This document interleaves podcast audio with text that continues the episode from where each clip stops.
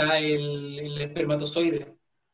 Ah, Eh, también. este, obviamente, está el origen de esto de los mamíferos que contaba el Nicolás, que es reciente, pero también se piensa que eh, se ha planteado que la reproducción sexual, o sea, donde un espermatozoide y un ovocito, óvulo se, se fusionan, también podría, podría haber tenido un origen de virus, porque la proteína que tienen estos, los espermatozoides para poder fusionarse con el óvulo es una proteína de fusión que tiene homología con proteínas virales también. O sea, ahí está la discusión porque hay gente que dice, ah, no, que lo más probable es que el virus se robó esta proteína y la usó para infectar otra célula. O hay otra gente que dice que quizá un virus infectó la célula primero y así les dio la capacidad de reproducirse sexualmente. O sea, Pero es difícil saber, todavía no falta investigar, pero es posible que el origen del sexo, de la reproducción sexual, sea por un virus. Qué guático, o sea, yo infecté a la Juli. Sí. Esa es una La proteína weá. viral Ya, para... de nuevo, vamos a dejar hasta acá.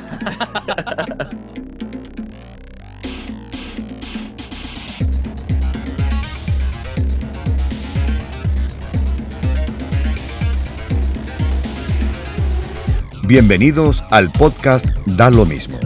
Conversación, cómics, música, películas, juegos y todo lo demás da lo mismo. Con Esteban, Nicolás y Félix, que dan lo mismo.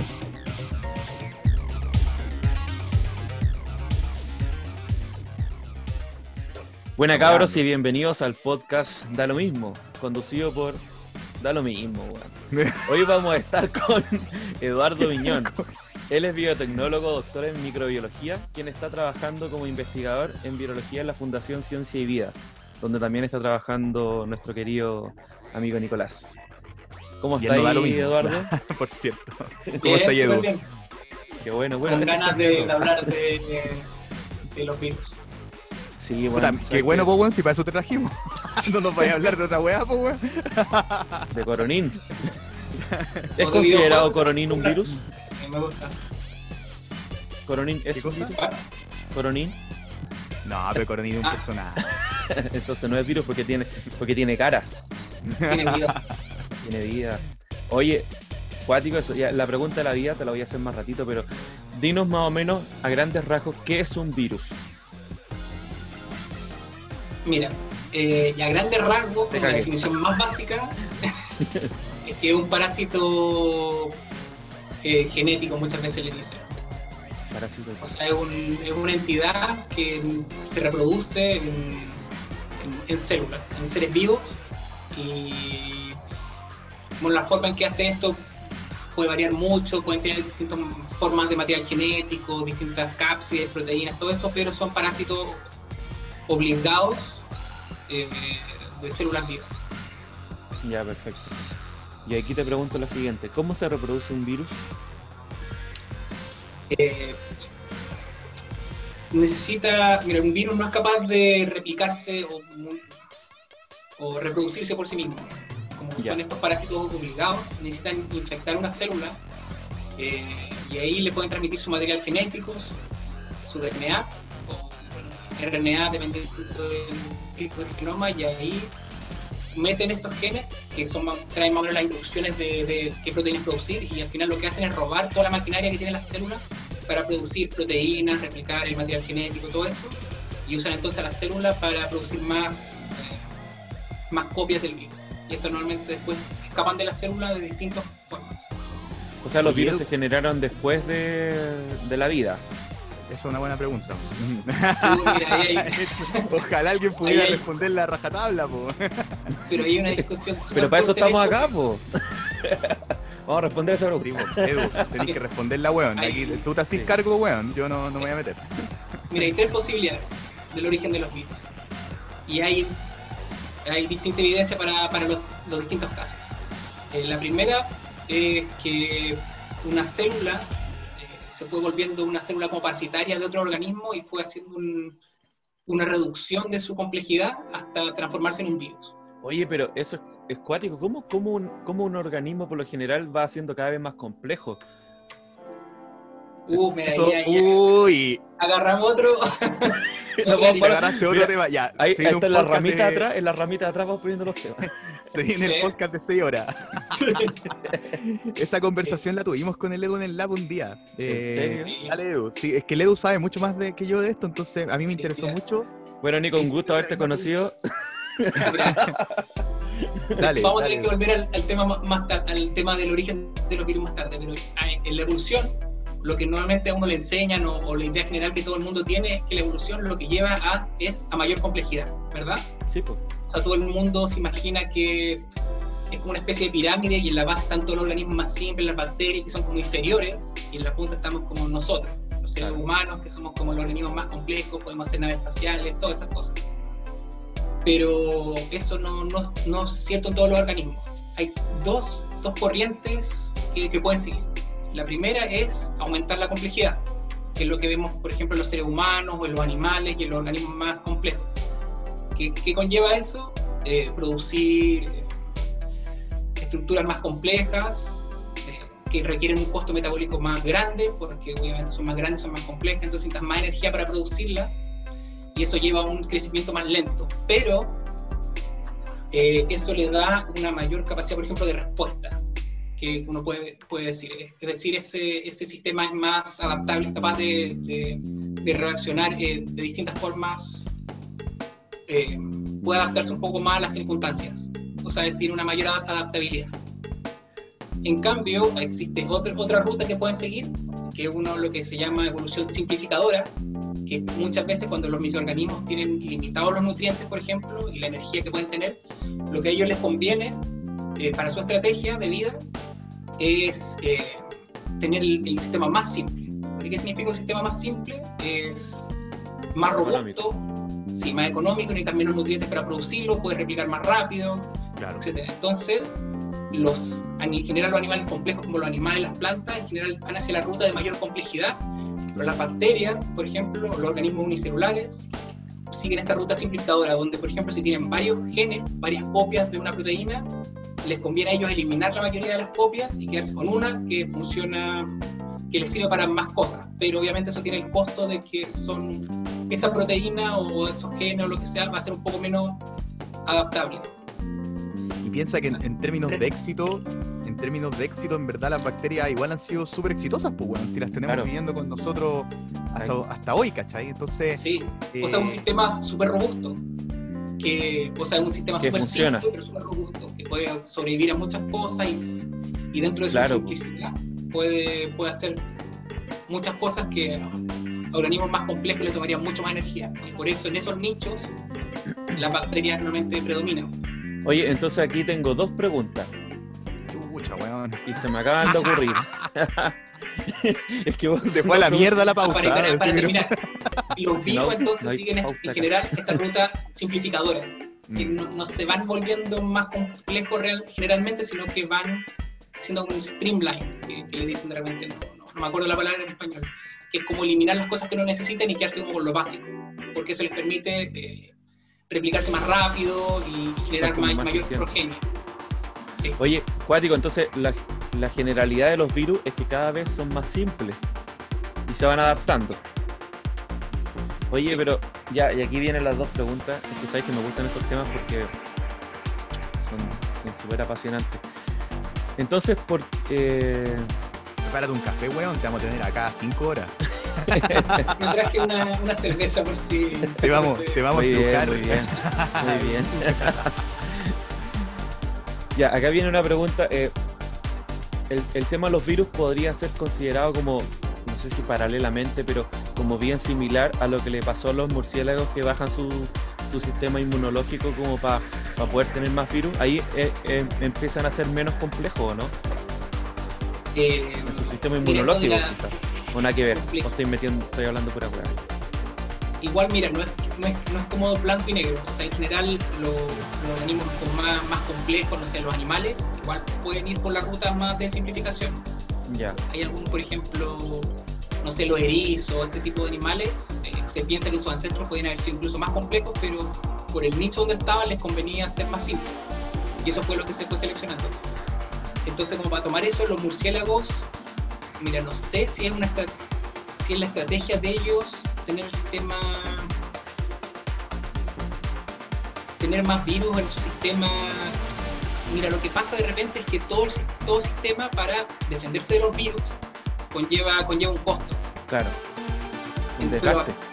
Sí, dos, dos costos. Primero, producirlo, que obviamente hay un gasto metabólico para producirlo, pero además, si tienes un sistema eh, inmune o de defensa contra el virus, eso es como tener un, un arma contigo en la casa. Entonces esa arma de repente se puede disparar sola y te puede dañar a ti mismo. claro, como la, enfermedad es autoinmune. Sí, exacto. No, o el mismo, piensa lo que pasa hoy día con, el, con, el, con la COVID. La COVID es la enfermedad producida por coronavirus y esa enfermedad se produce porque se desata un sistema inmune eh, descontrolado. Entonces, eso es lo que lo produce. Entonces, la analogía que hace Ledo es súper buena. O sea, desarrollar un arma que aparte tiene un costo. El tener esa arma como en tu casa, ¿cachai? Eh, tenés que mantenerla, tiene un costo en, económico y además, eh, puta, puedes dejar la cagada con esa arma, pues bueno. O sea, se te puede pues, disparar, ¿cachai? Te la pueden robar. Se podría hacer una analogía como con los países que eliminan a su ejército. Bueno, y ahora vamos a hablar, ahora vamos a hablar con el Edu de política internacional. es como un país sin ejército, o sea, con menos ejército, claro, tenéis que mantenerlo con, menos recursos. Y. Pero bueno, perdí y ganáis un poquito. Pero... Sí, pues, o sea, como que todo esto no, no hay ningún ser vivo perfecto, como que todos siguen distintas estrategias y se están enfocando como en distintos nichos que son los donde les va mejor. Entonces quizá hay algunas especies donde prefieren estar con más virus y ahorrarse el costo metabólico y quizás hasta los virus, no sé, bueno, no, no, no, los afectan tanto y eso es lo que les conviene a ellos, pero quizá en otras especies es lo contrario, quizá les conviene tener un sistema inmune mucho más fuerte, pero depende mucho de la estrategia de vida que tengan. En general, yo imagino que animales que tienen una vida corta, como que no les importa tanto, Pero si no sé, 100 años, o algo, algo así, eh, probablemente es más importante para él tener un sistema inmune y no estar infectado constantemente. Para, durar más. pues Pero, ¿y por qué siempre los seres vivos tienden a ser cada vez más complejos? ¿Qué es lo que los lleva a ser más complejos? Porque se pueden adaptar a unas distintas situaciones, pero quizás podrían adaptarse nomás. Quizás no ser tanto más complejos. ¿Cuál el...? Porque si tú decís que hay algunos que quizás son menos complejos. O sea, más, más que eh, ir evolucionando. Es compleja tu pregunta, bueno. Sí, Hablando de complejidad. Es que lo pregunto porque, ¿cuál, ¿qué es lo que los lleva en el ADN a tomar la decisión? Weón, tenemos que ser más complejos, tenemos que apuntar para allá, tenemos que llegar a ser un ser de luz, weón, ¿cachai? En vez de quedarse donde están. un ser de luz. Un, un evangelio. No, pero sí, claro, un ser de luz. Homelander. claro. Oye, por cierto que The Voice, weón, puta, ayer, ayer con Esteban vimos el final de temporada. yo no, yo estoy en la primera temporada, no, no, weón, el día, loco, está... Está buena, weón. no ha guateado ningún capítulo. La verdad es que no guateó, sí, nosotros encontramos que no guateó y el final de temporada estuvo acuático. Yo pensaba que iban a guatear, pero no.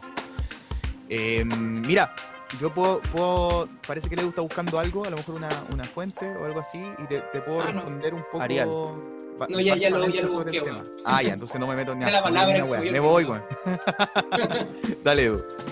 Pero tú si quieres parte, porque yo, yo tomo de lo que ibas a decir. Yo quizá, quizá estoy tratando de interpretar la pregunta del Esteban de por qué, por qué ocurre esto, digamos, por qué no te podís quedar donde mismo, ¿cachai? Y ponte tú, yo pienso en cómo se descubrió, se descubrió hace poquito, por ejemplo, se indagó un poco más en cómo las bacterias generan resistencia a los antibióticos, ¿cachai? Finalmente tú le colocas un desafío a un organismo en el cual si el organismo no se adapta, es, adaptarse o morir. Claro. tú, por ejemplo, Movimiento de vida. entonces le colocáis a un, a un microorganismo, a una bacteria, colocáis un antibiótico y si la bacteria no logra desarrollar una resistencia o conseguírsela, que vendría siendo un, entre, como entre comillas hacer trampa, ¿cachai? Así como copiarle al compañero, ¿cachai? Porque las bacterias generan sistemas como para comunicarse entre ellas y entregarse información. Entonces así como, oye, loco, te tengo... Hay unos memes súper buenos de eso. Así como, oye, te tengo una, una resistencia buena, terrible buena. ¿Cachai? Y, y, las bacterias se pueden pasar esta información. Pero hay bacterias que la desarrollaron mediante evolución, ¿cachai? Y se, se, mm, se, estudió un poco qué es lo que ocurre y lo que hacen las bacterias es adaptar proteínas que tenían otra función, ¿cachai? Piezas de su, de su maquinaria que tenían otra función, muchas veces una función metabólica, una función de, de, por ejemplo, eh, de señalización, ¿cachai? O de... Ah, que son civilizados, señalizan. Sí, señalizan o también pueden eh, censar ¿cachai? O sea, ir, ir buscando, por ejemplo, nutrientes, cosas así. Y algunas de esas proteínas cambiaron su función para volverse proteínas de resistencia a antibióticos. Es decir, piezas que pueden inactivar un antibiótico o agarrarlo y tirarlo para afuera, para que la bacteria no se muera. ¿Cachai? Entonces, ahí tenía un- una forma en que y, la bacteria va a conservar ese mecanismo eh, a las generaciones siguientes. Y ahí se volvió más compleja, porque se encontró con un desafío en el ambiente. Y la forma de lidiar con ese desafío fue generar una herramienta nueva, que ahora es parte de su genoma, para poder lidiar con ese desafío. En todos los millones de años que hemos tenido nosotros para enfrentarnos a distintos desafíos y generar herramientas contra esos desafíos. Porque cada virus nuevo, por ejemplo, es un desafío para el sistema inmune, para el que tiene que generar una inmunidad. Entonces, con eso nos vamos haciendo cada vez más complejos a, lo- a los distintos desafíos. Pero también está la otra rama que habla el Edu. Hay, hay organismos que se van haciendo cada vez más simples y de repente en la, en la simpleza está la perfección. Como son tan simples, pueden volverse más resistentes o pueden replicarse mucho, que es el caso Pueden del hacer como de todo con, muy, con nada. con poco. Pero no, no pueden hacer nada espaciales, como dijo Leo. No pueden jugar videojuegos. No, pues. Importante. Oye, ¿qué estábamos respondiendo antes de eso? Pero lee, revisa la pauta, Esteban, revisa la pauta. Hay pauta, pues. Ah, ya me acordé. Oye, Mora, como para añadirlo a lo que tú habías puesto, habías dicho, que igual hay que pensar que la evolución es como, si uno lo piensa, es como un proceso como inevitable. No es como que sea un esfuerzo de las células, porque como es selección natural, las células, por, Las que no sirven por- mueren. por su propia naturaleza, por el sistema de replicación que es imperfecto, van generando mutaciones y al final las mutaciones se van seleccionando. No es que hay una Claro. voluntad ahí que esté guiando nada, sino que lo que se, hay errores y que de esos errores sobreviven, eso, eso va surgiendo. Entonces es un proceso como inevitable si uno lo piensa. Es, es casi como cuea. Sí. Como cueva, millones de años va Es como, y los que no tienen cueva se mueren y los que tienen cueva sobreviven. Entonces, claro, y, y dicen, oh, esa mutación que era una weá en su minuto, funcionó. ¿sí? Una, una Entonces, célula que aprenda a, a saltar y no le sirve de Fíjate nada, pero va saltando un y de repente se rompe la cuestión y salta el, el hoyo. Hay mecanismos, hay mecanismos que tienen las bacterias de acelerar como ese proceso, ¿cachai? Como de. Y ahí sí que es como ruleta rusa, po. Así como cuando la bacteria cacha que se puede morir, activa un mecanismo Sí. que se llama SOS y, y empieza a cometer errores, errores al copiarse. Entonces empieza a generar mutaciones aleatorias muy Ah, rápidamente. perfecto, para que alguna como- se salve. po. es sálvese quien pueda. ¿cachai? Oh, Eso es, se weón, salva en nuestra alma. Y lo que hace es como, vamos a generar mutantes, ¿ah, ¿cachai? El 99% de esos mutantes se van a volver mutantes que no son, van a ser letales, ¿cachai? Que van a tener Son mutaciones peores, que no le van a permitir sobrevivir.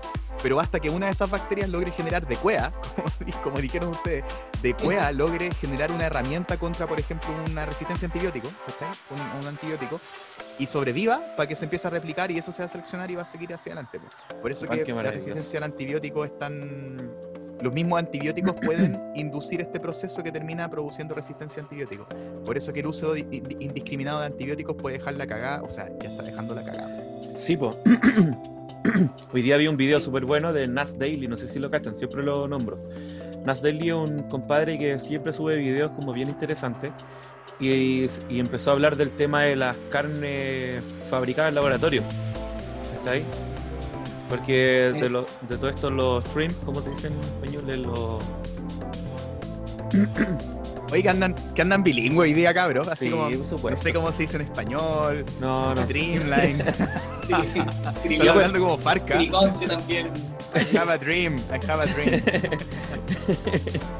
Ya, pues, la cuestión es que eh, eh, se empezó a generar esta carne y claro, pues y, y el proceso de productivo de esta carne artificial, entre comillas, es mucho más barata porque tenéis que, o sea, tenéis que invertir mucho menos en alimentar el, el organismo, ¿cachai? Y ahí también se hablaba de todos los, los, los o sea, los, ¿cómo se llaman? Antibacteriales, ¿cómo se llaman?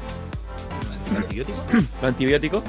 eh, todos los antibióticos se los comen y después nosotros los comemos y al final los bichos empiezan a aprender de esos antibióticos y, o sea, por cuea se adaptan y, y después, claro, pues son cada vez más resistentes. pues. Y eso pasa con la gente que se, que se automedica con antibióticos también, pues, que no va con receta o que son o hipocondriacos.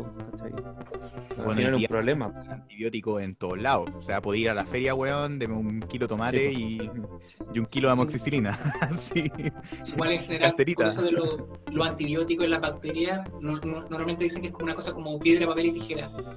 Porque cuando está el antibiótico, obviamente a todas las bacterias les conviene tener la resistencia a antibióticos, pero si se pierde la resistencia, eh, las bacterias que pierden la resistencia a antibióticos, porque también tienen que replicar, no puede ser un plasmidio, por ejemplo, que tiene la resistencia, tienen que replicar ese plasmidio, generar la resistencia. Entonces las que lo pierden normalmente crecen más rápido que las que lo mantienen. Entonces eso también es una cosa como, no es como que una bacteria va a agarrar toda la resistencia antibiótica y se las va a quedar para siempre. La puede ir perdiendo y muchas veces les conviene si ya se eliminan el antibiótico. el problema es que eso toma a tiempo. Entonces, no sé, en 50 años no puede ser más, no sé. Oye, volviendo un poquito al, Parece que era el origen de los virus, ¿no? Que estábamos viendo. Ah, sí, esa fue la, primera pregunta. Sí, ¿queréis desarrollar algo más de eso? Que se me ocurrió otra pregunta. Puta, Entonces, mira, hay, hay, había, había partido con la que hay menos evidencia que los virus, que células empezaron a hacer eh, reducirse, reducir de eso como no, no hay mucha evidencia para decir eso. Las otras dos pueden decir si hay evidencia. Uh, bueno, Después de la pausa comercial. la vamos a acá. Dale. Y la segunda es que los virus son genes de células que se arrancaron. Entonces, hay gente que dice, ah, ya los virus necesitan células para reproducirse, ¿verdad? Entonces, los virus, no, es imposible que los virus se hayan originado antes que las células. Ya bueno, hay algunos errores en esa. Podríamos decir que tiene como daddy issues o mommy issues, así como que buscan permanentemente su hogar. O atacar a sus padres. claro. Homelander, otra vez. Entonces, las células tienen algunos, algunos genes que, por ejemplo, el caso que me acuerdo ahora es con los retrovirus, dentro del cual está, por ejemplo, el SIDA y todo eso. Ya, ¿por qué se llaman retro? Son, son, vintage. Son, son, red, claro. Jugaban arcades. Tienen afro. ¿Qué onda los retrovirus? ¿Qué son retro?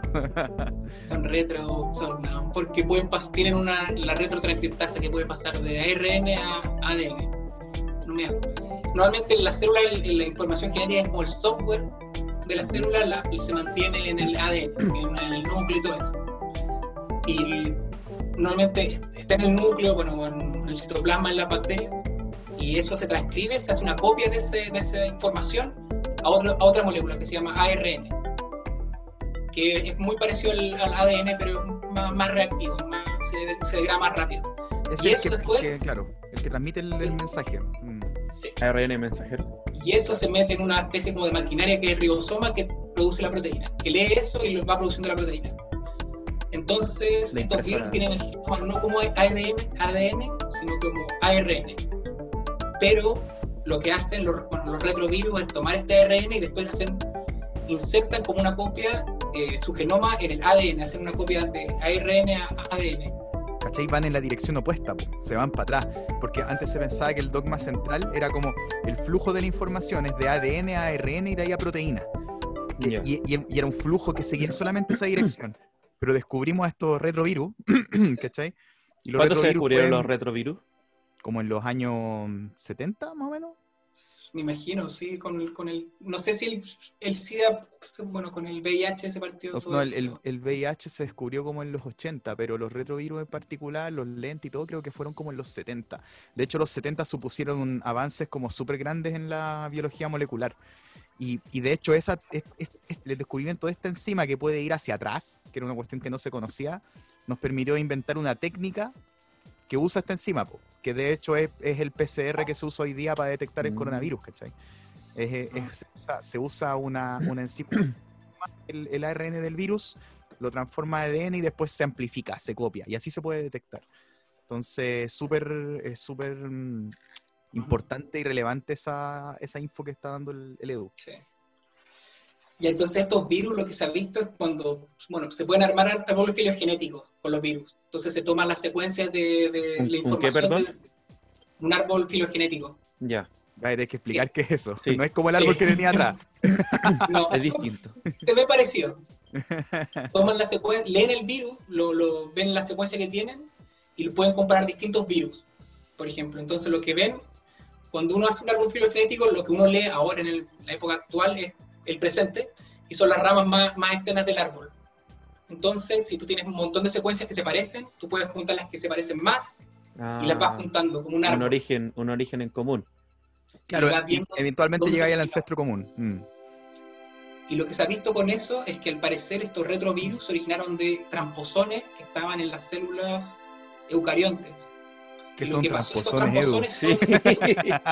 son- tramposón. ¿Qué es un tramposón? Alguien que, no- que no le gusta jugar limpio. Claro, Uy. un trampo- son estas secuencias que pueden cambiar de lugar en el genoma. Entonces, es- los tramposones tienen, codifican una, una proteína que agarra esta secuencia, la saca y la lleva a otro lugar y puede ir saltando. Nada, ya. ¿Hay cachado, hay cachado ese, ese argumento de la gente que, que es antitransgénico? Que dice que los genes saltan. Bueno, esa weá no existe, pero los tramposones sí saltan. Bueno, Pero pero tienen- son- tienen- son genes y saltan también. Son genes y saltan, ¿cachai? Pero no son los que se usan en los transgénicos, así que el argumento sigue siendo no válido. Pero efectivamente estos genes saltan. Tienen como una, una, una especie de, de, mm, de extremos que les permiten, les permiten saltar e insertarse en otros lados. Eso, eso es lo que es un tramposo. No es un tramposo. Lo que se ha planteado es que estos retrovirus, su origen es en estos tramposones que están dentro de las células, que es como eh, una parte natural de las células, y que estos tramposones lograron robar proteínas de, otros virus, la proteína de la cápside, y generaron como una nueva familia de virus. Entonces un virus, un gen que estaba dentro de las células que se escapó. y. Pero espérate, eso lo comprobaron, lo vieron, así como... eh, O Esto, lo que yo sé es que lo- es como con análisis de secuencia. Que igual es como la única forma de, de estudiar esto que pasó hace, no sé, millones de años. Ah, pero no podría, por ejemplo, alguien a partir de cero generar esa cuestión en, en un contexto de laboratorio. Ahí no nos vamos a meter, vamos a empezar a puede. teorías raras con el Edu, pero, pero Y después causamos, causamos otra pandemia como los chinos. puta la weá, nos van a echar la culpa, weón. Edita eso, weón, no lo dijimos nunca. Oye, pero mira, está interesante. Yo particularmente no conocía esa teoría de los tramposones. Está, igual es reciente. Es que ahora con todo esto de la metagenómica que pueden secuenciar mucho, mucha información y muy barato, eh, como que se ha pegado un salto todo esto de árboles filogenéticos, como que ya ahora el problema no es secuenciar la información que hay en los genes, sino tener las computadores para poder analizarlo después. Claro, se genera demasiada información y ahora los supercomputadores son como la limitante para poder analizar tanta información que se produce. Ya, Edu, entonces esa es la segunda. Sí. ¿Cuál es la Eso hay tercera? algunos casos Mira, que se Ya. escapan, eran Re- genes que reca- se escapan de la recapitul- célula. Recapitulemos primero la primera y la segunda para seguir con la tercera. Para ir ordenando un poquito la idea y las, las cosas en mi cabeza. La primera que tiene la que tiene menos evidencia es que los virus eh, se generaron a través de células que fueron volviéndose cada vez más parásitas, Ah, ya. parásitos cada vez más obligados. Perfecto. La segunda es que los virus son genes que se escaparon de células. Claro. Buscando sus papás. Y la tercera, que yo creo es la más interesante a mi gusto, es que los virus son más antiguos que las células. Extraterrestres. Ah, Este, Aquí alienígenas ancestrales. Aliens. Aquí se viene el Giorgio, ¿cómo se llama? El Soc- Da lo mismo, weón. Da lo mismo. Oye, esa es la que conozco yo, pues. Es la, es la del mundo ARN, ¿o no? sí, Eh, está muy relacionado con el mundo ARN. Esto, Oh. mira, esto Se nos Oh, los, curó la Edu. se Edu, Edu, de nuevo, Ah. de nuevo, que, que se, te, se te paró. El, per- perdón, Ah. Ya, El video, el video. pa' qué. el video. Ya, bueno, se vio ahora algo sí. asomándose. Ah,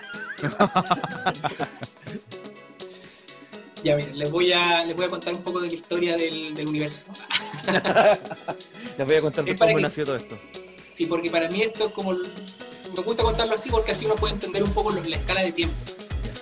Entonces, ya, mira, vamos a partir con el Big Bang. Chucha, ya. Algo viola, un algo programa viola. largo. Voy a ir a preparar un cafecito. Sí, Oye, va a salir 7 horas este podcast. sí. No, pero va muy rápido. No, Un- dale nomás. Un billón de años por, por 20 minutos. Nada. Entonces ya, el Big Bang ocurrió hace 13.8 billones de años. Esos son los billones gringos, eso sí, son... Billones. Son, Millones. son 13, 13.800 millones de años. Pero yo voy a decir billones de años porque me da lata decir no, el número tan largo. Entonces, después de eso pasaron 9 billones de años y hace más o menos 4.5 billones de años se formó la Tierra. Entonces estamos más o menos en la misma escala de tiempo acá. O sea, obviamente son 9 billones de años de diferencia, pero estamos todavía hablando en Nada. billones de años. Estamos súper poco. Entonces ya la primera época de la Tierra, que se llamaba Hadian, eh, era una época súper violenta. O sea, en esta época es donde se formó la Luna. Como que se quebró un pedazo de la Tierra por un impacto y Claro. quedó flotando y salió la Luna. Y había mucho Súper impacto. de violento. O sea, la gente Sí. que reclama hoy día por la violencia que se ve en, en las calles no tiene idea de, de lo que se vivía No antes. tiene No, idea no, comparado con el inicio de la Tierra. para- para esta época. Sí, pues viene ahí los volcanes, la actividad volcánica, todo ese tipo de cosas era la cagada. Sí. O sea, ¿Qué es acá- hoy día que se queme una micro, weón?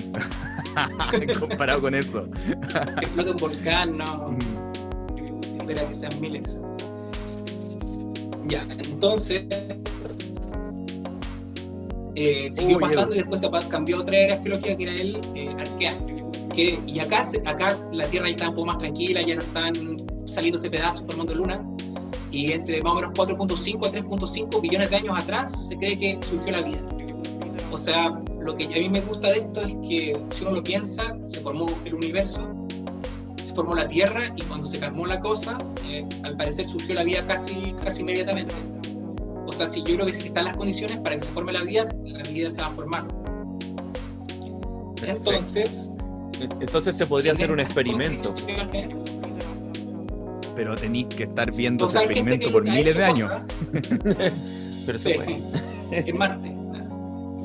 Bueno, hay cosas interesantes ahí. Bueno.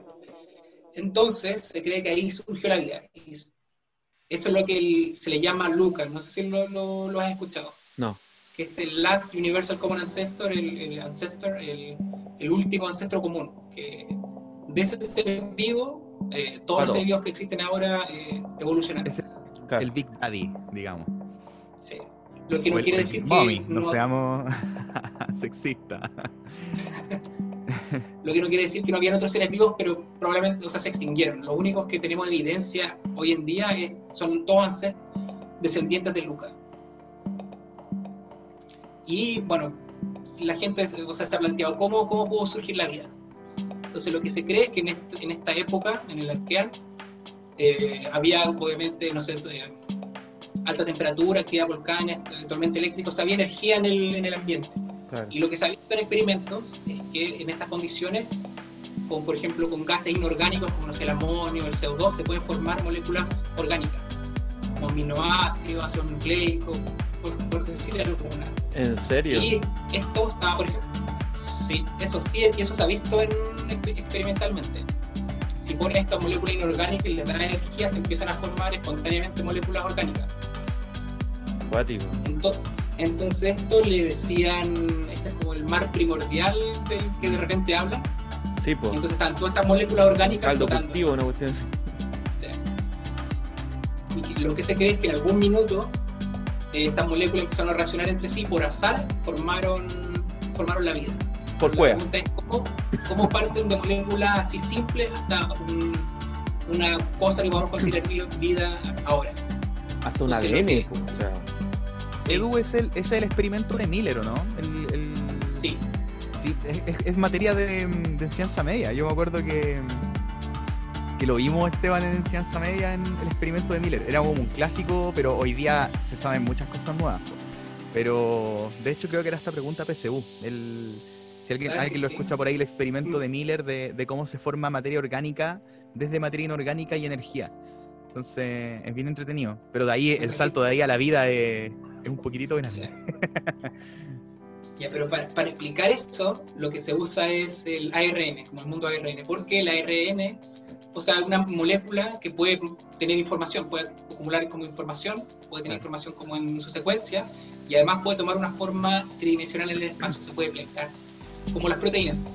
¿Qué significa eso? Esto, un polímero lineal, o sea, no, tiene, no está ramificado, es una cosa larga, una línea, y eso puede interaccionar entre sí y formar una estructura en el espacio. Y esa estructura, esa eh, estructura en el eh, tridimensional puede tener, por ejemplo, un, un carril, por ejemplo, un, un, espacio donde tiene, no sé, ciertos grupos con carga y ahí puede unir ciertas moléculas y puede catalizar reacciones químicas. Esto es como una especie como de pequeña maquinita que, que le eh, si toca un químico, por ejemplo, puede dar las condiciones ideales para que reaccionen otros. Entonces, eso se sabe, el ARN puede, puede tomar forma tridimensional y puede actuar como una enzima. Entonces, la explicación para cómo partió la vida es que probablemente partió como ARN, que podía tener la información genética y podía además catalizar reacciones químicas. Oye, o sea, pero llevar, llevar, información y hacer funciones. Eso es como lo sí. interesante de esa molécula. Pero, pero si está en esto, yo lo estoy viendo desde afuera, desde, como alguien que es ignorante del tema de biología. Si tenemos estas moléculas y todas estas cuestiones orgánicas, ¿qué es lo que hace que, que tengan esa disposición? ¿Cómo se unen de esta manera? Para que en el fondo tengamos esta, esta estructura de ARN, ¿cachai? No, me imagino ah, que mira, no es tanto azar, po. Sí, o sea, básicamente la secuencia en esta primera etapa se piensa que se formaban al azar. Entonces obviamente tuvo que pasar harto tiempo, o generando estas cosas al azar, hasta que se formaron algunas que eran, por ejemplo, capaces de catalizar su propia replicación. Entonces podía tomar la forma de, de esto y, cuando venía esta molécula, las moléculas que forman el ARN eran capaces de, de hacerlas reaccionar entre sí para copiar, copiarse a sí mismas. Se había tiempo, pues bueno. Claro. Lo que sea, también la cueva. Estamos hablando de billones también, de años. También sí, fue de cueva. sí. Y eso, esto podría ser que eh, si tenemos esta cueva, que nos, no, el, el, ¿cómo se llamaba? El, el loop, el, Luca. el Luca. Si sí. tenemos este Luca, ¿podría existir otro Luca en otro planeta que sea totalmente distinto y que se hayan dispuesto de otra forma? Sí, yo creo que sí. Yo lo que pienso es que si están las condiciones para que se forme eh, estas moléculas que son capaces de autorreplicarse, porque al final esa es la clave. Si una molécula es capaz de catalizar su propia reacción y es capaz de guardar esa información y transmitirla, eh, inevitablemente se va, a ir seleccionando lo que le va a permitir sobrevivir y eso lo que se ve al menos en la historia de la Tierra es que cuando estuvieron las condiciones apropiadas, ocurrió y no, no se demoró mucho. O sea, podría o sea, haber un, un tipo. Escala... Sí. O sea, podríamos estar hablando de que podría existir vida con otra estructura que no sea el ADN. Sí, mira, ahí está, está la discusión porque el ADN, o sea, probablemente en este como mar primogénito, no se, diga, se probaron todas las combinaciones posibles. O sea, probablemente, o sea, se crearon todo al azar y había millones de cosas ahí, pero lo que quedó fue la, el ADN. O sea, pueden haber otras otras posibilidades, pero al parecer el ADN es como lo mejor. Ya, perfecto. Bueno, o la, o la ARN antes del ADN. Claro, y después pasa ADN. Sí, Oye. Y, y, también está la cosa de que las moléculas de carbono tienen como... No, hay discusión si puede ser eh, puede haber vida en base a otro elemento. Por ejemplo, creo que se ha dicho el silicio y todo eso, pero... El azufre. La, gra la gracia del carbono Arsénico, es que... ¿no? Sí, es relativamente reactivo, o sea, puede reaccionar fácil, el silicio le cuesta mucho más reaccionar y puede formar muchas combinaciones, pero de todos modos tiene, una, tiene combinaciones limitadas. O sea, si es que el carbono es lo único que sirve para, para que surja la vida, eh, probablemente yo creo que debe ser algo parecido al ADN. No, no, puede ser muy distinto tampoco. Ah, perfecto. No hay muchas opciones. Sí, pero sabes sí, que yo, yo, no re, yo recuerdo que, que en algún minuto leí por ahí que en realidad el tema del, de la vida nuestra está basada mucho también en el oxígeno, por lo menos en los, en los animales mamíferos y también en los reptiles, como los animales más complejos, están mucho basados en el oxígeno y que el oxígeno es como un agente súper, eh, no, no, sé cómo llamarlo, que degrada mucho, Oxidante, que... Claro, claro, y que, y que en el fondo es como súper agresivo, ¿cachai? Entonces, ¿cómo, sí. ¿cómo nos podemos basar en un elemento que es tan agresivo? O sea, sin ir más lejos, pensemos en el, en el agua, que es, es considerado como el solvente universal, ¿cachai? Entonces, sí.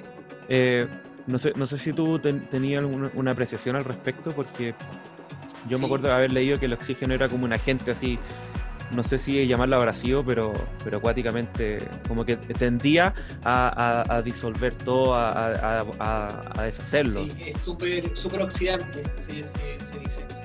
Y sí, pues es súper interesante porque, bueno, esto ya después del origen de la vida ya surgió la vida, pero esto antes de los animales, de las plantas, eh, empezaron a aparecer estas eh, bacterias que eran capaces de utilizar la luz solar y eh, generar energía y producir oxígeno. Sacaban el oxígeno del agua. Porque bueno, antes habían, han habido, bueno, hay mucho metabolismo y antes no, no esto fue como una innovación, que, pudieron sacar energía del sol. Pero lo que al hacer eso generaban oxígeno.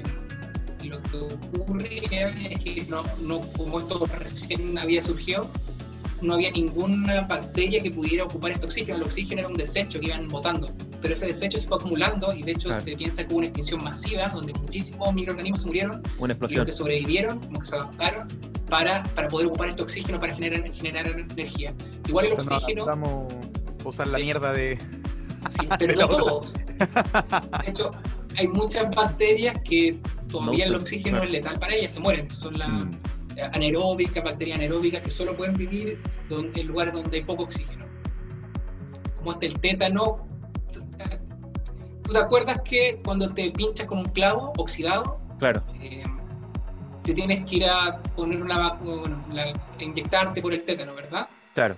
El tétano es una bacteria anaeróbica que vive en el óxido porque el óxido consume el oxígeno. La oxidación se, se, oxida con el oxígeno, entonces hay poco oxígeno y el tétano puede vivir ahí, que normalmente el oxígeno lo mata.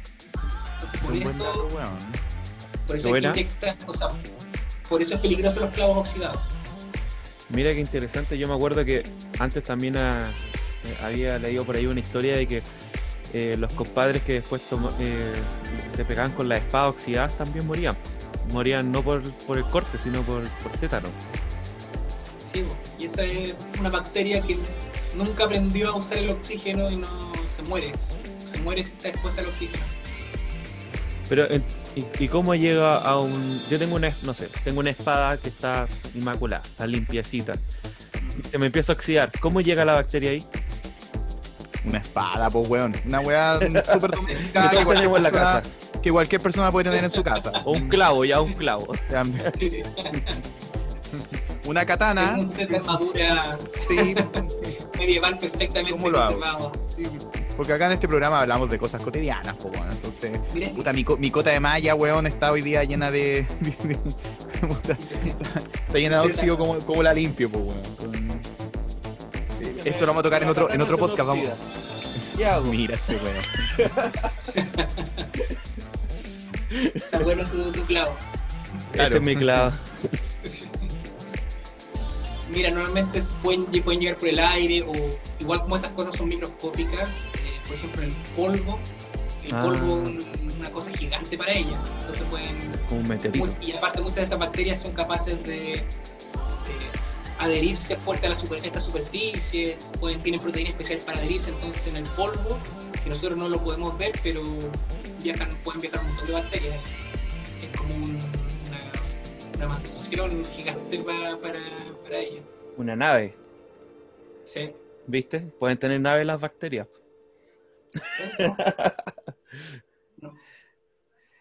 Claro, pero bueno, entonces puede existir, eh, podría existir vida, tú, tú, decías que en base quizá a otro elemento, pero que es, difícil que una vida en base al carbono eh, sea distinta a lo, que, a, lo, a lo que conocemos. Sí, o sea, puede ser un poco distinta, pero yo creo esta es mi opinión personal. Cuando, si alguna vez me quieren pasar plata para ir a investigar otros planetas, yo feliz, pero lo que yo he leído, yo creo que el carbono de más, pues en Chile, weón, sobra la plata paciencia. sí, pues lo recortaron. todo, la nave todo que el año el satélite chileno.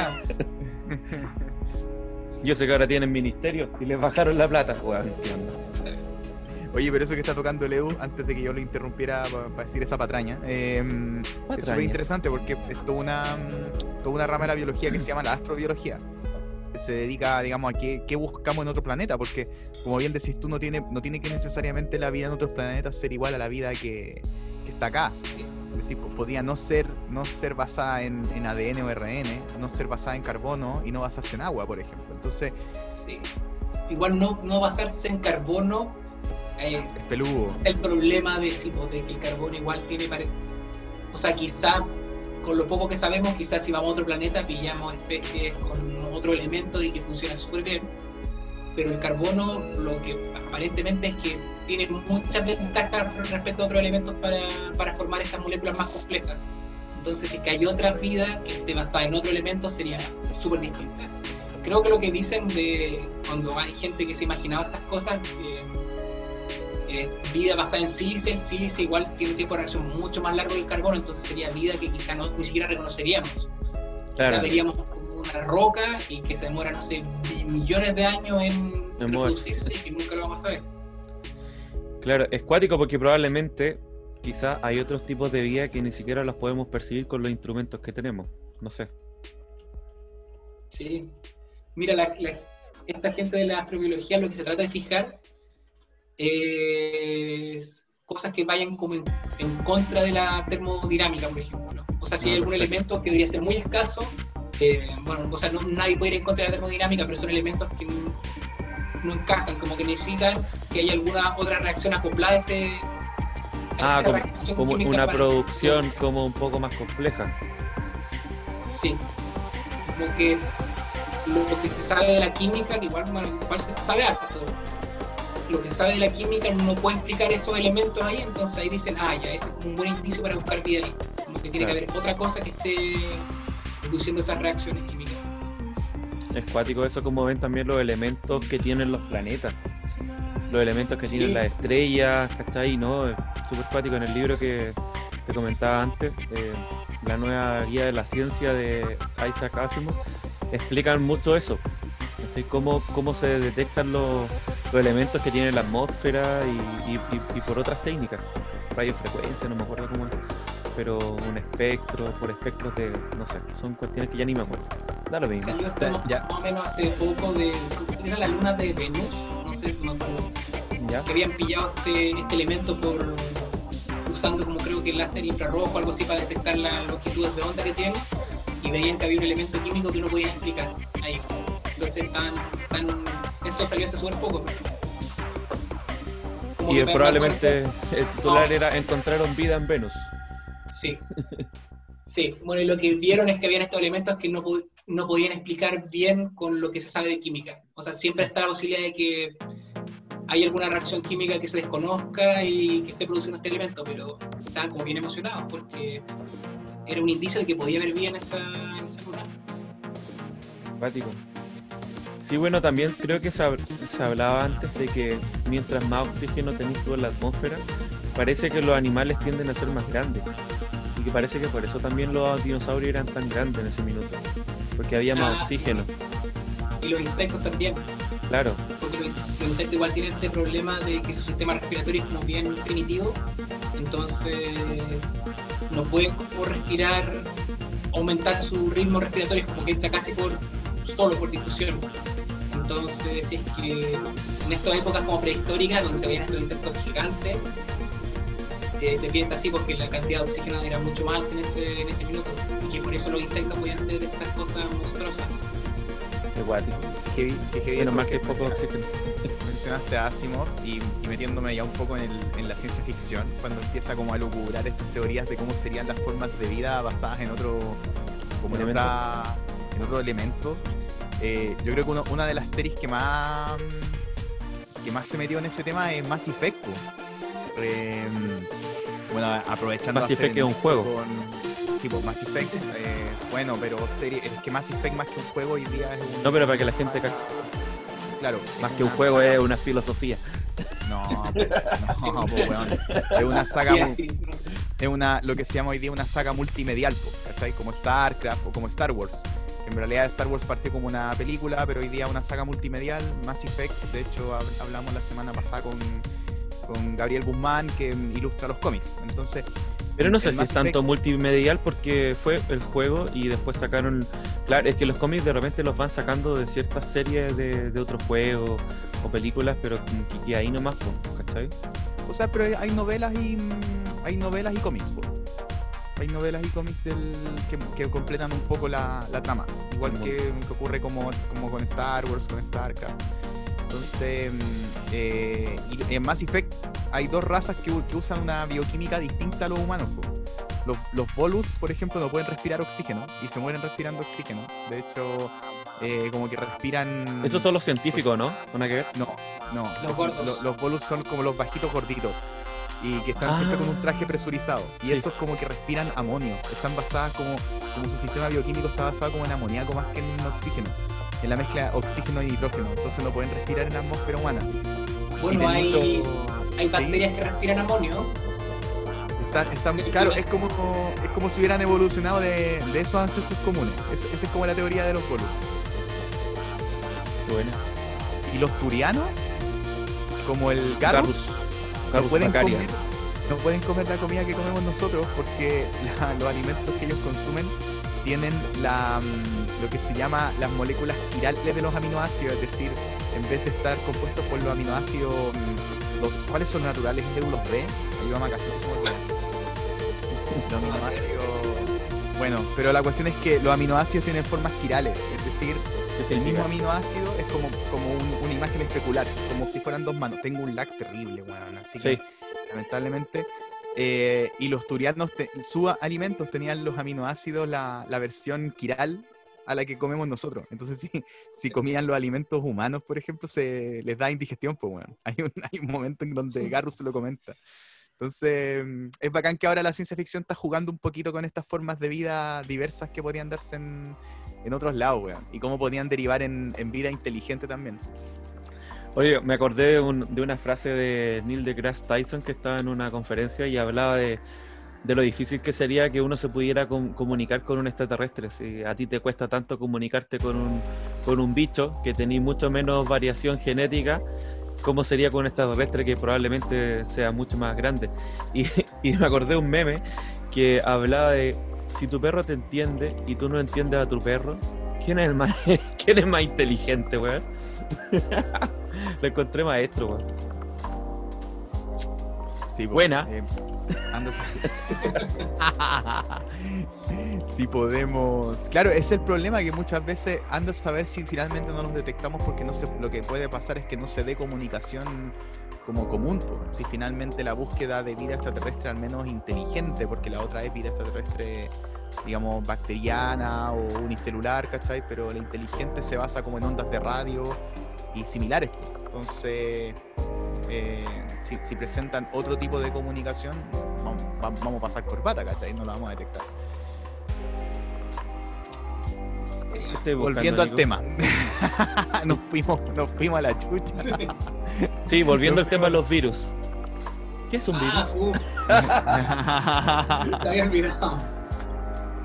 Es que habíamos quedado en ah, el mundo ARN. creo, ¿no? Sí, ahí vamos, profesor. ya, te- ya un poco hablaste de las tres teorías. po. Entonces, podríamos de, de nuevo resumirlas, por, por si, por si no quedó claro. Ya. Entonces, la que no tiene mucho apoyo es que los virus vienen de células que se volvieron eh, parásitos Claro, obligados. como que La involucionaron. segunda es eran, que eran genes que se escaparon de las células y empezaron a infectar y sobrevivieron así. Y la tercera es que son precelulares, que vienen de una época antes de que se formaran las células. Y esto, bueno, pa- parte con esto del mundo, mundo de ARN. Entonces se piensa que en este mundo. Ahí volvemos al Big Bang. y el. ¿Puedo partir? Partamos de cero. No. No, como queráis. Eh, oh, no, no. Igual es caleta. No estábamos hablando de la Tierra. que- mole- Sí, que estaba. eh, todavía la vida no surgía. Ya, Pero se piensa que por azar se formaron estas moléculas de, de ARN y que se, se, eh, podían, eh, se habían vuelto autorreplicantes y podían copiarse a sí mismas, por, por ejemplo. Y se cree que, bueno, esto, en esta época no había selección natural. Esto es, esto es porque estas moléculas de ARN obviamente están libres, no hay nada que las separe del medio, y entonces se pueden intercambiar libremente, y si tienen alguna maquinaria para replicarse, esto también se está intercambiando libremente, es como todo libre, amor libre en todos lados. Entonces no había nada, no había entidad que se pudiera seleccionar. Pero probablemente una de estos, de estos empezó a, acumular maquinaria y lo que pudo hacer es una membrana. Generar líquido y generar una membrana que al final es como la piel de la célula, que es lo que separa la, dentro de la célula medio. de fuera de la célula. Claro. Y ahí es- esto se considera, esto lo- se le llama el umbral darwiniano, porque ya una vez que la célula, que se generó una célula con un material genético que no se está intercambiando libremente y que no está compartiendo su maquinaria, eso ya, si hay alguna mutación en, en ese material genético, se puede seleccionar. ¿Verdad? Antes era mucho más difícil porque se estaba intercambiando todo, los nutrientes, Claro. cambió esta célula, se formó- entonces se piensa que ahí se formó esta célula y esta célula eh, era Luca al final, que generó toda la vida que conocemos ahora en, el- en la Tierra. Pero lo interesante es que se piensa que estos materiales genéticos libres que, están, que existían en este minuto no se extinguieron por completo, sino que algunos lograron sobrevivir también transformándose en virus. Como Ah, estas células como estas células pudieron generar la maquinaria para generar una membrana y transformarse en células vivas, estos otros generaron la maquinaria para poder infectar estas células y seguir sobreviviendo. Y ahí Entonces, quedaron los virus. Y serían antes que, que los organismos vivos. Sí, se piensa que pueden ser sobrevivientes de este mundo precelular que, que sobrevivieron parasitando estas estas nuevas células. Oye, Entonces, y- Edu, solo para que quede claro, los virus no los inventaron los chinos, porque los chinos en ese momento no, no no existían. No sé, bueno, yo no meto las manos. Oye, y si fuera un virus que, no sé, pues, en, en el sector de la Pangea que está ahora corresponde a China, ¿puede ser? Quizá, quizá algunos otros sobrevivieron y se transformaron en los otros chinos. Exacto. Oye, y ahora viene la pregunta del millón. pues. El ¿Por qué, nos, ¿Por qué del billón? De más allá. No, ¿por qué no son del- El considerados? piñón, pero el invitado. Ah, la pregunta. Ah, le- del viñón. Si tu apellido eh, me imagino que debe ser eh, italiano. no, francés, ¿o no? Sí. Eh, al parecer es francés. O belga. También puede. ¿Podría ser? No, lo que yo sé es que es francés, eso es lo que me han contado. Ah, ya. Pero entre la teoría, entre la teoría francesa y la belga, Edu, ¿preferís la belga? Eh, ¿O pre- me- me Te condiciona la pregunta, te la condiciona. Da lo mismo. Da lo mismo. Qué buen Muy podcast. bien. Qué, Buena qué- respuesta. qué buen Oye, tengo un lagazo, weón, pero peor que. Sí, te, te queremos. No. man. Peor que cuando Cierra juego LOL, weón. Xvideos, por favor. Ciérrala, por favor. No, no tengo ahí estos vídeos. Ah, ya. Tengo ahí esto. Otra. Otra. Oye, eh, haciendo otro podcast por otro lado. claro, Claro. En está, paralelo. está replicando, está replicando el material del podcast. Hoy creo que ya sé que puede ser. Voy a ¿Qué desactivar el video. Sigan nomás. Ya, seguimos nomás. La, la pregunta del millón, del piñón. De piñón. ¿Por qué? Mira, para mí un virus es vida. Para mí. Yo que soy. Ah. Yo, que yo no soy. Qué yo no- lindo yo suena. Yo no soy Virus. científico, ya, yo no soy científico. A lo más estudié en un científico humanista y era biólogo con el Nico en el colegio, pero no soy científico. Para mí es vida, pero quiero saber por qué la comunidad científica no lo considera vida. ¿Qué es lo que le falta para hacer vida? Sí, mira, yo, yo, yo lo que creo es que no- el término vida como que un poco, como una weá, Sobrevalorado. como que si algo está vivo o no está vivo, como que da un poco lo mismo, porque, Da lo al final el virus le da lo mismo, le da lo mismo al virus si está vivo o no, igual puede infectar, puede replicarse, si no va cambiando en el tiempo. O sea, como para propósitos prácticos es una entidad que puede evolucionar. Y aparte el término vi- vida es como una cosa súper filosófica, es como Claro. ¿qué es la vida? O sea, le puedes preguntar, ¿este- ¿está esto vivo? Pero no hay una definición clara de qué es la vida tampoco. Claro. O sea, si es como que si tú me dices, si tú buscas definición, ¿qué es vida? Es como una cosa súper filosófica, no sé, media espiritual. Yo no estoy muy de acuerdo en que en que se trabaje, se gaste mucho tiempo en tratar de definir eso, porque al final yo creo que no importa. Pero ahora, Oh, lo que está definido ahora como Hasta aquí llega, hasta aquí llega este programa. Porque mira, en el colegio lo que no, me pasaban, y yo, bueno, yo creo que a todos, es que ya es algo como que está, que se nace, se reproduce y muere, ¿verdad? claro. O alguna wea así. Pero es- no, Correcto, ¿cachai? Porque, por ejemplo, hay, no sé, células dentro de nuestro cuerpo que, no sé, se han eh, eh, que no son capaces de, de, reproducirse porque han llegado a una etapa de... Diversificación. Sí, muy, muy avanzada y no se pueden dividir, pero uno no las considera que están muertas, están vivas, están, están activas.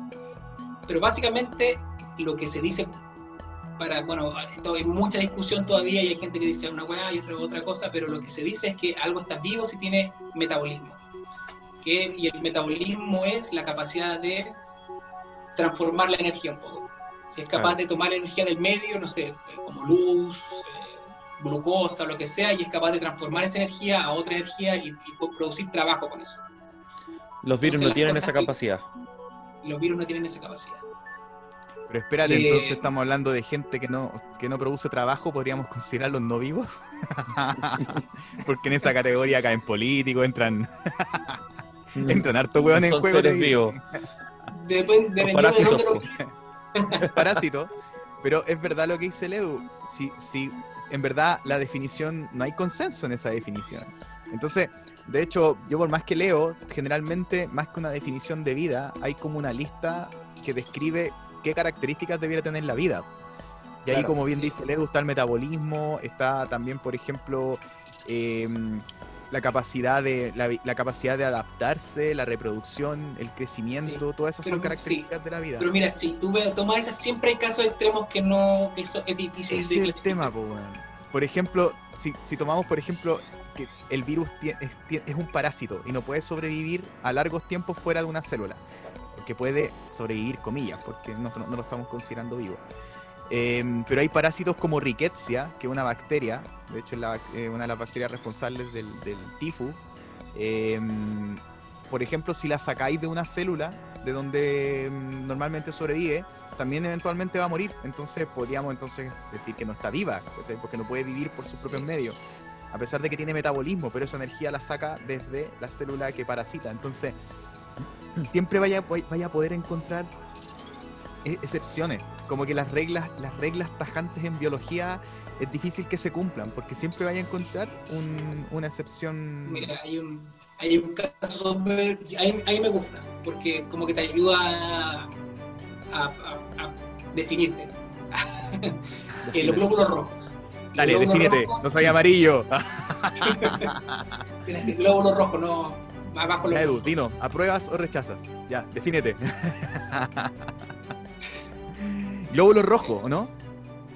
Sí.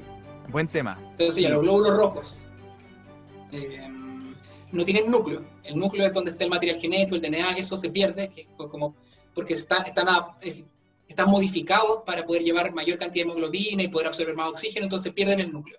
O sea, es como que no tienen cerebro, no, no tienen ningún material genético, no pueden dividirse, eh, al parecer, bueno, no tienen eh, ARN tampoco, entonces no pueden producir proteínas nuevas ni siquiera, por lo tanto tampoco pueden eh, replicarse, dividirse. Oye, ¿los glóbulos rojos no tienen ADN? no, pierden el núcleo. ¿Pierden el núcleo? Sí, y no tampoco tienen ARN como para poder codificar proteínas. Oye, entonces uno podría generar glóbulos rojos de una manera artificial mucho más fácil, ¿o no? O sea, no se define fácil porque el cuerpo ya, ya lo hace ya lo hace solo. Lo hace desde células precursoras, que sí tienen ADN, pero una vez que se, especializan, no lo necesitan, no lo necesitan porque... Mm. Sí, como para tener más espacio para la hemoglobina. ¿Y cómo saben cómo llevar la sangre o todo ese tipo de cosas? Ah, porque bueno, es una célula, ah, se generan de otra célula que sí tiene núcleo. Entonces esa célula cuando quiere generar el glóbulo rojo empieza a sufrir unos cambios y pierde el núcleo pero esa, esa proviene de otra célula que se fue dividiendo, que sí se puede dividir y tiene el material genético. Ah, oye, qué interesante todo esto que estamos aprendiendo en la clase de hoy. va, va, va, en la PC. muy preguntón. pero está bueno. pero entonces, ¿el glóbulo rojo está vivo o está muerto? Ah, buena pregunta no es capaz ni siquiera de producir proteínas nuevas. Es como lo, claro, lo que, tiene lo que lleva. Según los científicos debería estar muerto. Ah, pero, bueno, no lo había dicho. Pero sí es capaz de. Tiene metabolismo, tiene eh, es capaz de absorber nutrientes del medio y generar Mm. energía y, y puede, puede absorber entonces esta energía del medio y producir y mantenerse activo. Lo que pasa es que cuando las proteínas que ya tienen, no puede generar proteínas nuevas porque no tiene ni DNA, eh, para dónde está la información. Pero entonces las proteínas que tiene cuando las pierde, cuando se van desnaturando o echando a perder, ahí ya deja de funcionar. Pero mientras las mantiene las proteínas, es capaz de tener metabolismo, es capaz de absorber glucosa y de, y de funcionar. Entonces ahí uno- Ah, yo creo que eso ayu- me ayuda. Claro, El medio de- ejemplo, la weón. vida. es vida. Tenéis metabolismo, pero no tenéis capacidad de reproducción. ¿Es Sí, vida ni- o no ni- es no vida? tienen ni genoma, nada. Como muchos de nuestra edad. Oye, pero Hay harto weón sin vida por ahí. Sí. ¿sabéis sabéis lo, sabéis lo que yo pienso? Es que esta definición de vida no la debiesen hacer, no la debiesen tomar solamente los científicos. Deberían ser en conjunto con, con filósofos, con gente más Sí. cercana también a las humanidades, porque, porque no les corresponde solamente a los científicos, creo yo. Oh, no te corresponde, weón. No les corresponde, lamentablemente. No, de hecho, yo sería un poquito más crítico. Diría que no, no nos corresponde solo a las ciencias biológicas, ¿cachai? Porque muchas veces se trata de definir solamente desde la biología. Sí, pues. Y como bien decís tú, ni siquiera desde la ciencia, sino que más allá desde la ciencia, desde la ciencia, desde la filosofía, Sí, porque se ha intentado definir varias veces y es súper difícil llegar a una definición, digamos, que, que contemple todos los casos, finalmente. Claro. Porque si tratáis de meter a un virus en la vida, te- tendría que ser la capacidad de adaptación, porque el virus puede adaptarse. ¿cachai? Sí, El mira, yo, virus- yo he pensado lo mismo. Y yo creo que la vida, yo, yo, yo la definiría como alguna entidad que es capaz de guardar información y transmitirla y que esa información pueda ir evolucionando, pueda ir siendo seleccionada y pueda ir cambiando para adaptarse al, al ambiente. Yo creo que los Miedo. virus, porque los virus es lo importante al final. Porque al final, por ejemplo, en el caso de los virus, no importa mucho si es que están vivos o no están vivos, ¿cachai? Igual funcionan y son capaces de matar gente, reproducirse y ir cambiando en el tiempo. O sea, yo creo Sí. que yo, yo creo Me- que esa es como la característica más importante a mi punto de vista de la vida, como que es capaz Oye, de pero- evolucionar. Yo también pero tengo una definición. Una inteligencia artificial podría cumplir con esas características, pues, ¿no? Sí, pues, pero espérate, antes que diga yo eso, Nico, porque es eh, Ya lo dije, cagamos. No. Yo creo que la- la- también una de las cosas de la definición de vida, según la fotografía o el diseño industrial, no, nada que ver, eh, es las ganas también, es como la intención de persistir, de reproducirse. Para mí eso es algo inherente a la vida. ¿Cachai? Puta, Eso lo entonces si alguien no se está reproduciendo, no está vivo. No, pues, pero hay una, in- hay una intención, en, hay una potencialidad también, ¿cachai? Quizás no lo vaya a hacer nunca, o, pero tus células sí lo hacen, ¿me entendí? No, sí, pues era una broma. Y mira, yo creo que la, el Tu mamá es la que más sufre, ¿eh? Ojo, ojo ahí. ¿Cómo, cómo Y a Oli un saludo. Yo lo ¿Cómo como reproducción? Porque hay gente que puede decir, no sé, por el fuego. No sé. Ah, el claro, fuego, si se tú le vas dando. claro. Empieza a O quemar. sea, el hueón. podría considerar que se va reproduciendo, pues va, va- Claro. pero no. Yo creo que todo el mundo está de acuerdo que no, no está vivo el fuego. ¿Y cómo Por sabes? ejemplo, ahí, ahí ya no entrarían solo los virus, sino que entrarían otras entidades biológicas que se llaman priones. Priones, ¿qué son los priones? Bueno, los, los priones son, mira, las proteínas para poder ejercer su función, que las proteínas son las piezas que utilizan las células o los virus y que mayoritariamente cumplen funciones. A veces moléculas como el ARN, como bien dice el Edu, pueden tomar una estructura, tomar una forma tridimensional y hacer funciones, pero mayoritariamente esos procesos lo hacen nuestras proteínas. Nuestras proteínas, por ejemplo, son como la hemoglobina, son capaces de transportar oxígeno, son capaces de, por ejemplo, en el caso de la miocina, de generar una contracción muscular, que no tengo nada de músculo, pero lo puedo hacer en la mayo, ¿ya? Eh, hacer una contracción muscular, por ejemplo, eh, nos, nos permiten hacer funciones, ¿cachai? Eh, los priones son proteínas que pierden su forma. Muéstralo permiten Nico. hacer- ¿Ah? No, no me voy a extender más en eso. Ya, voy a ignorar esa weá. De hecho, edítala, weón, por favor. Ponle un pito.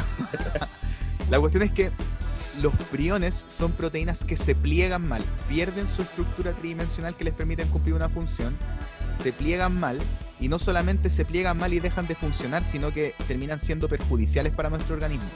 Entonces, por ejemplo, el, el típico prión que causa ese problema es el mal de las vacas locas. Entonces, no solamente la proteína se pliega mal, sino que es capaz de unirse a otras proteínas y hacer que también se plieguen mal. Deja la Entonces empieza a multiplicarse y empieza a dejar la cagada. Pero los priones yo creo que hay como un consenso en, de todo el mundo de que no están vivos porque son proteínas sueltas. Pero si tú tomas la capacidad de reproducirse, se reproduce de una forma similar al fuego, es decir, como que por contacto puede hacer que otras proteínas se plieguen mal y extenderse. Y ahí Pero- como que no- lo que me gusta de ese, de ese ejemplo que diste es que los priones, yo lo creo, como que no, no codifican como información, o sea, bueno, la información quizá podrías considerar como el plegamiento, la agregación, eso como información, pero no tienen como, no es como el material genético que tiene una secuencia que tiene información que después puede ir siendo como seleccionada en el tiempo. Como que el prion es lo que le tocó, si le tocó una proteína, va a interaccionar con esa proteína y va a hacer que, que se agregue, por ejemplo. No puede ir siendo, no puede ser siendo seleccionado y evolucionando. Yo, yo mira, yo no estoy tan de acuerdo con el tema del metabolismo porque yo creo que ahí es como buscarle la quinta pata al gato. O sea, por ejemplo, si, es- si nos vamos a hilar más fino, es vam- de- digamos que no somos vida porque no somos capaces de agarrar el sol y transformarlo en energía, ¿cachai? Porque no tenemos esa capacidad. Yo no lo, yo no lo, no lo tomaría esa parte, sino que a mí ya que tenga un ADN es un indicio de que tiene vida. Entonces, sí, eh, ¿cómo, ¿cómo entonces esta definición de vida, que está basada, por ejemplo, en la capacidad de adaptarse, por ejemplo, o de guardar información, podría extenderse a la inteligencia artificial? po? Por ejemplo, un algoritmo que es capaz de eh, adaptarse a una situación distinta eh, y además retener información o guardar información y traspasarla. Y eso perfectamente se podía programar. Y, eh, y un, por ejemplo, lo que pasó no hace mucho tiempo, de esta noticia de, de dos algoritmos de compra-venta de Facebook. No sé si se acuerdan de esa noticia. Entonces, No. lo que tenían que hacer estos algoritmos era, em, era aprender información del stock de ciertos productos y, y conversar con los clientes y ofrecerlo y, e ir variando los precios a medida de reglas de oferta-demanda, e ir viendo Claro. el stock y ir ofreciendo cuánto quedaban, cuánto habían, ir, ir, ir dando precio. La cuestión es que, adaptándose, colocaron estas dos inteligencias artificiales a conversar entre ellas y empezaron a simplificar el lenguaje, porque no necesitaban hablar, por ejemplo, con todas las complejidades del inglés para poder entenderse entre ellas. Entonces Claro. empezaron a cada vez más a simplificar el lenguaje hasta que llegaron a una forma de lenguaje que no era entendida por los programadores. Entonces tuvieron que apagarlo. Mucha gente decía, ¡ay, tuvieron que apagarlo porque se iba a generar Skynet, weón! Pero no, no fue por eso, sino que el programa No dejó de ser útil, porque no les servía, porque la idea era que interactuaran con el público, no que interactuaran con otro bot, con otro algoritmo. Entonces, ahí tenía un ejemplo de un, un programa que se adaptó y que es capaz como de tomar información, retenerla y, y transmitirla. Entonces, es súper complejo definir, redefinir vida con esos conceptos porque podríamos abarcar, abarcar como, entre comillas, la vida sintética. Y también nos metemos con un tema de Mass Effect que es súper bueno, que no sé, yo rayo Sí, la papa con los Mass sin- Effect. Syntax se llaman, ¿o no? Claro, los- la, la vida sintética. eh, ¿cómo, cómo se llamaban? Tenía otro nombre. Lo, mm, bueno, Creo que eran los Syntax, ¿o no? sí, ¿Tú jugaste en. Mass Effect, eh, Eduardo? Sí, lo jugué. Jugué todos. Menos Andrómeda. Andrómeda no. Un saludo a Gabriel, Un saludo. el, el invitado anterior que, que era el que hizo los cómics de, de Andrómeda. Los Sí. Get. Sí. Los Get se llamaban. Y los Get los, Los los Get. crearon los coreanos. No, los Syntax eran de otra, eran de, de, de Fallout eh, 4. Ah, claro. Que también es otro, es otro juego que el- al, al que el Edu le dio, le dio duro. En serio, yo lo jugué harto, pero no me lo sé. Es que el mundo es muy Yo, amplio. tampoco, yo nunca los termino, weón. El Skyrim tampoco lo terminé, weón. El Skyrim, Ay, yo el Skyrim tampoco. sí lo terminé. Después de como 200 horas, weón. De hacer puras weas, de, de estar de, weón, de Uber Eats en recorriendo tan riel, weón. Haciendo y puras weas. llevársela. Anda a buscar esta weá y hacer a todo este weón. Weón, me digné a pasar la misión principal después de horas de juego. Pero bueno, juego, sí, po. Ahí, ahí se abordaba mucho el tema en Mass Effect de las biologías como alternativas de, de los organismos y también de, Puta, es un, es un buen juego de ciencia ficción, weón, eh, en verdad. Y los Get eran esta inteligencia, Los Get. en verdad, vida sintética. vida Esos eran creados por los por los por lo- coreanos. por los coreanos. Ya, perfecto. Claro, perfecto. acuérdate que los coreanos perdieron su planeta natal porque Sí. los Get se lo quitaron, po. Entonces, Lo que nos va a pasar a nosotros. Eran- que un saludo a todos los robots que nos están viendo.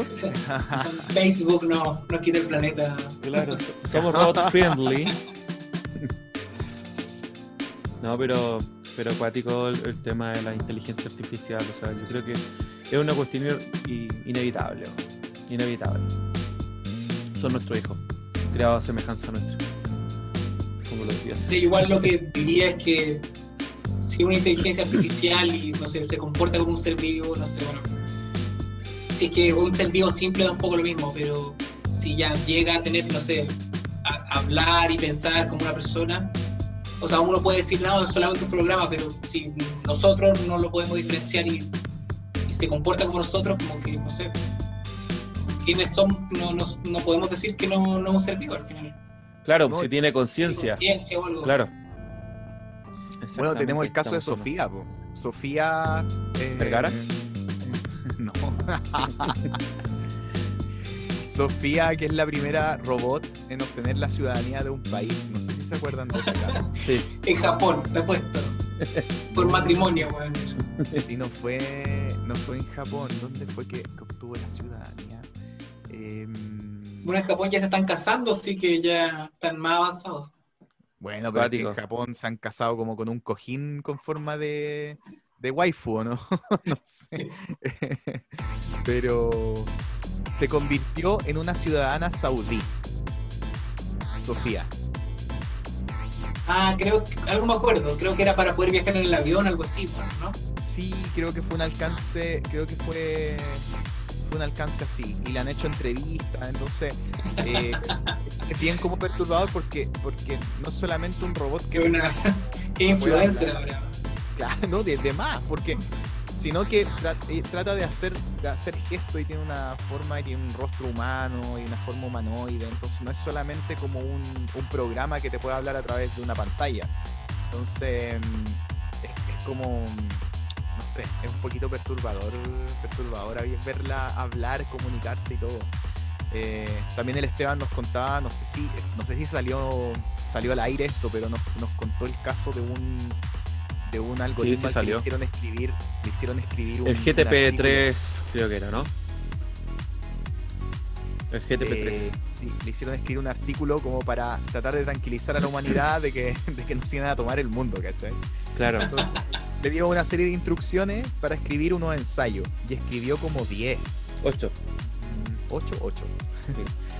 Eso me olvidó un poco la, la cuestión. Es que- Entonces, el, el tema era ese, po.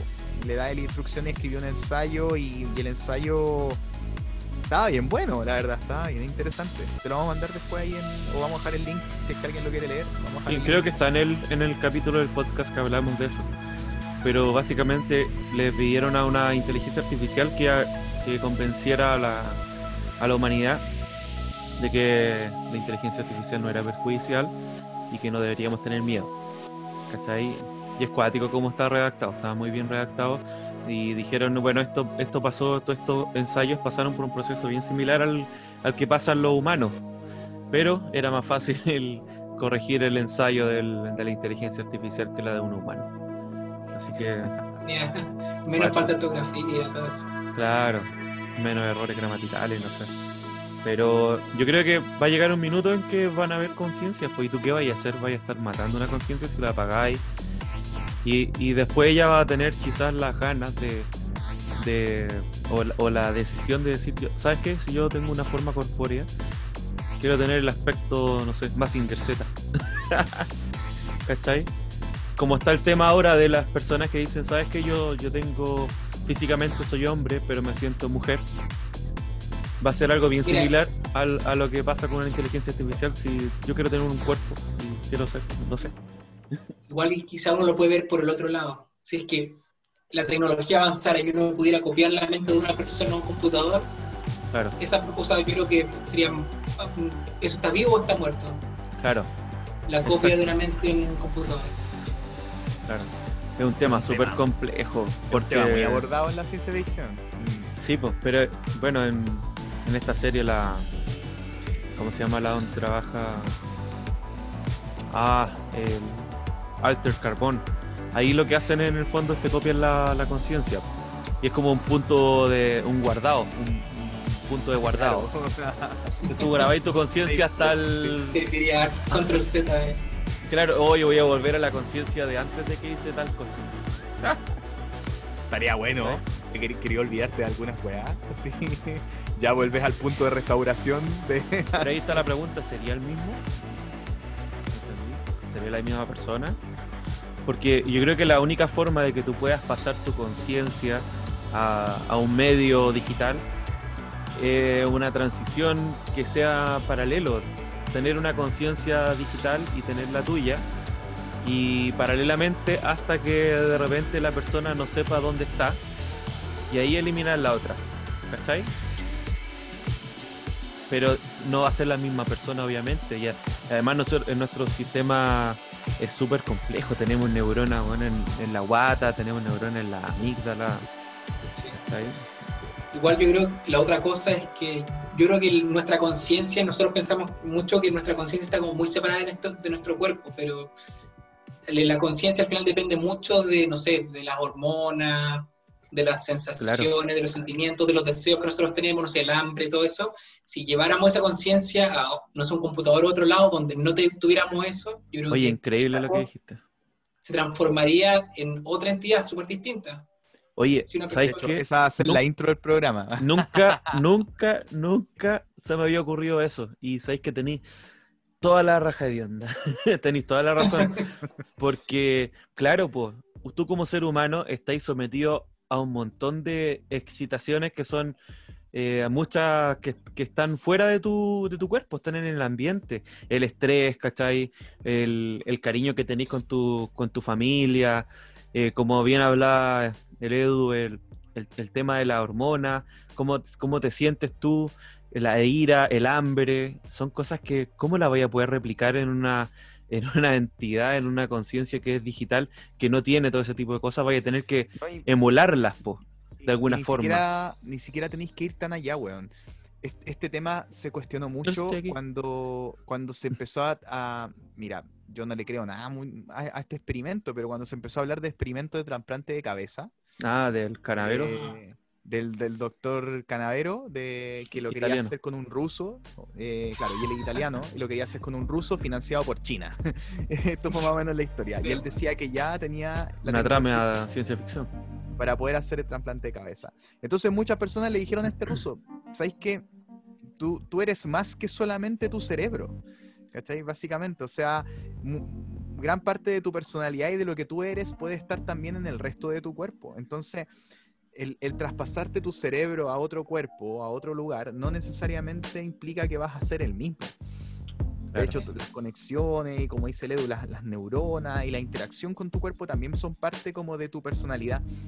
Entonces, es un tema súper complejo. Por supuesto que ir más allá, que es digitalizarlo, es un paso más allá todavía porque te estáis saliendo de, del orgánico. En el, en el caso hipotético de que esto se pueda llegar a hacer en algún punto, dicen, mucha gente dice que es radicalmente imposible, porque digamos la naturaleza, la naturaleza eh, eléctrica de las señales neuronales no se puede traspasar, eh, claro, con la tecnología que actualmente tenemos, a las señales eléctricas de, de, una máquina. Tendría que ser emulación nomás. Sí, igual dicen que la capacidad como de procesamiento del cerebro es tan grande que no tendría que ser otro nivel de computadora para poder emular eso. Claro. Porque el número de conexiones es absurdo. Entonces, emular eso sería súper, súper complicado. Oye, pero qué bueno ese punto de. Que dijo sí, yo, de repente pienso que al final uno, por ejemplo, en la mañana se levanta, no sé, porque tiene hambre para ir a, hacerse el desayuno. O uno habla con la gente porque uno porque nuestro cuerpo no está, no, nuestra mente nos está diciendo que hoy como que extraño tener contacto humano, por ejemplo. Claro. Es que trasplantáramos la mente a un computador, quizás se perdería eso. Entonces, quizás está la conciencia, pero la conciencia quizás no hace nada, no va a hacer nada porque no tiene los impulsos para del hambre, del deseo de compañía y todas esas cosas, quizá Claro, queda po, como weón. ahí congelada. Quizás entra en una depresión y no quiere vivir, Sí. ¿cachai? O sea, o Quizás sea, se podría quizá como transitorio. Quizá le da lo mismo, quizá como no tiene estas, estos, estos como impulsos que la llevan, como que quedaría como... No, no tendría la- Pero no sería tú, es verdad, porque imagínate todos los aspectos, tú tocaste un tema súper importante, todos los aspectos culturales que dependen de nuestra... cómo la cultura está íntimamente relacionada con nuestras necesidades fisiológicas. Claro. ¿cachai? Entonces, como por ejemplo el, el hecho de comer, que para nosotros es una necesidad fisiológica, nosotros la hemos transformado en un, como en una ocasión para compartir, en Una diversión. para- en una diversión, en una, en una ocasión para celebrar. ¿Cachai? Lo mismo con el sexo. El sexo es una necesidad fisiológica para reproducir. Hablamos de sexo. Pero. Ah, en este podcast no hablamos de. No, Chucha, perdón, weón. O sea, podemos decir pico, pero no hablamos de sexo. Exacto. eh, hacer el amor. Hacer el amor. Hacer el amor, ya hablemos de hacer el amor. Entonces, chucha, weón, vamos a tener, vamos a tener de auspiciadora la franja del, del rechazo. Entonces piensa, claro, por ejemplo, el sexo, que es una, es una actividad fisiológica para reproducirnos, también ahora es parte de la cultura, ¿cachai? Entonces, todas esas cosas, si nos traspasamos a, hablando en pura ciencia ficción, nos traspasamos a un sistema que deja de ser orgánico y es puramente digital, todos esos aspectos que son cosas fisiológicas que se, traspa- se traspasan a la cultura se pierden, pues. Claro. dejarían de tener sentido. Sí, yo creo que nos transformaríamos como en otra cosa, como en, no sé, en, en máquinas, como que En un software. tendríamos, sí, tendríamos otros impulsos, como que dependiendo ahí de lo que esté en el, en el programa, en el software, en el hardware lo que sea, seríamos como una especie distinta. O sea, probablemente nos tomaría un te- tiempo, pero si nos meten en una computadora, después, no, quizá en un par de años, la gente que nos conoció hablaría con nosotros y no nos reconocería como seres humanos, como que seríamos extraterrestres, Claro. así. Es que es, es raro porque en el fondo tendría ahí un montón de funciones, o si lo llamamos ya a algo digital, quizás lo podríamos llamar un código, que, que no, se, no serían necesarias.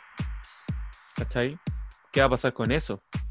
Quedarían inservibles. O sea, ¿qué pasa con las zonas del cerebro que manejan ciertas áreas que son, no sé, eh, referente a lo, al, tacto? ¿Me entendí? A la visión. ¿Cachai? ¿Qué veríais si estuvierais en digital? ¿Qué sentiríais? ¿Qué olores sentiríais? No tendríais nada de eso, po. Yo creo que la única forma sería mejor agarrar como en, en Futurama, agarrar la cabeza y ponértela en otro cuerpo. Y aún así quizás tendréis problemas, porque las neuronas que tenían en tu guata no son las mismas que tenía en la guata de un cuerpo, entre comillas, nuevo.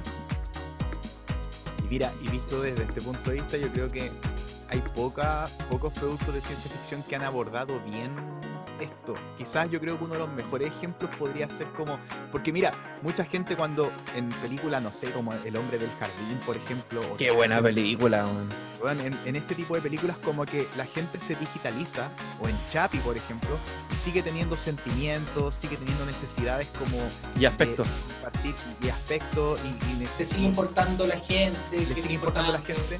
Yo creo que el mejor ejemplo es el Doctor Manhattan, weón. De, de esta cuestión donde tú dejáis, dejáis un cuerpo orgánico y dejáis de sentir es- estas necesidades humanas. Entonces Claro. termináis como apartándote y la vida te termina como aburriendo porque no tenéis como necesidad de estar contento, necesidad de divertirte, necesidad de relacionarte, ¿cachai? De comer, de tener sexo, termináis como aislándote. pues. Sí, pues, de hecho el sexo lo hacía para satisfacer a la... ¿Cómo se llama? Contenta. Claro, pues. Pero no estaba ni ahí, pues. No estaba ni ahí. Se despersonalizaba la persona. Eso es lo Mira que pasa. dónde, a dónde fuimos a parar y partimos con los virus, pues, weón. Sí, pues. Oye, eh, Edu, ¿y a qué te estáis dedicando en este minuto? ¿En tu pega? Eso, yo creo que esa es la, la pregunta que deberíamos haber hecho al principio. Sí. Vamos a tener que editar este programa, weón, y Uh, invertir ver, el corte ahí. Eh, mira, yo eh, cuando partí en la fundación estaba trabajando, bueno, donde mismo aquí, el, el Nico, en, en Anta, en, en este virus Ah, yo antavirus. trabajas en otro lado. ¿Cómo yo te sigo viendo, weón? Dije cuando partí, lo dije, ¿no? Cuando partí trabajando, bueno, lo mismo. Sí. Pero sí, pues cuando partí trabajando, eh, partí con Anta. Y ahora estoy tratando, estoy cambiando un poco el área. Estoy trabajando con eh, virus de arquea. Son estas. explica que una arquea. Son parecidas a las bacterias, son organismos unicelulares simples. Y estos virus de arquea, lo que, bueno, a mí me llamó mucho la atención la evolución, porque estos virus, bueno, la vida, este Luca, este primer organismo, se dividió primero en tres ramas, que son bacterias, las conocemos, los eucariotas, que son todos los organismos más complejos, como las plantas, hongos, levadura, animales, y están las arqueas. Y estos virus de arqueas, es muy, a mí me llama mucho la atención, se parecen mucho a los virus de los eucariotas, que somos más o menos nosotros. O sea, los arqueas tienen una, una variedad gigante de virus, pero el que yo estoy estudiando se parece mucho al de los eucariotas. Entonces ahí me llamó la atención y empecé a, a revisar esto de la evolución, y bueno, lo, que se piensa que los eucariotas nosotros, los organismos más complejos, vienen de una especie como de simbiosis entre una arquea y una bacteria. O un organismo parecido a una arquea. Y, se piensa que esta arquea absorbió a la bacteria y la transformó en la mitocondria, que es con lo, con lo que usamos el oxígeno para producir energía. Esa es la, teoría simbiótica del origen de la mitocondria. Entonces, probablemente, bueno, lo que se ve en este árbol es que las arqueas están más emparentadas con nosotros que con las bacterias. Aunque las bacterias y las arqueas son organismos que a primera vista se ven súper similares, son unicelulares, más simples, sin núcleo. Pero si tú sigues las proteínas y los genes, ves que las arqueas están más cercanas de nosotros. Entonces son como, en cierto modo, son, son como primos nuestros. Entonces, por eso, al parecer, estos virus que yo estoy estudiando ahora de arquea son muy parecidos a los eucariotas. Qué buena. Y a mí me interesa estudiar esto para ver un poco si es que la relación que tienen evolutivamente estos virus, si es que, si es que están más emparentados realmente o no. Y eso, eso es súper interesante porque, por un lado, básicamente, como que no hay organismo que se arranque de los virus. Los virus infectan a cualquier organismo vivo. O sea, infectan, hay virus que infectan bacterias, hay virus que infectan arqueas, virus que infectan hongos. Incluso hay virus que son parásitos de otros virus. Que eso sí que ya es la locura máxima. O sea, virus que parasitan otros virus. Hay virus que, por ejemplo, pueden infectar solamente. Eh, un virus parásito de otro virus, que ese virus es parásito de un organismo vivo. Sí. hay unos virus hay, hay, hay unos virus que se llaman adenoasociados. Y esos virus solamente pueden reproducirse en células que están infectadas por adenovirus. ¿Cachai? Si el adeno asociado entra a una célula que no está infectada por adenovirus, no logra sobrevivir. Tiene que estar infectada por el otro virus. Entonces es un parásito de un parásito. Es súper loca la weá.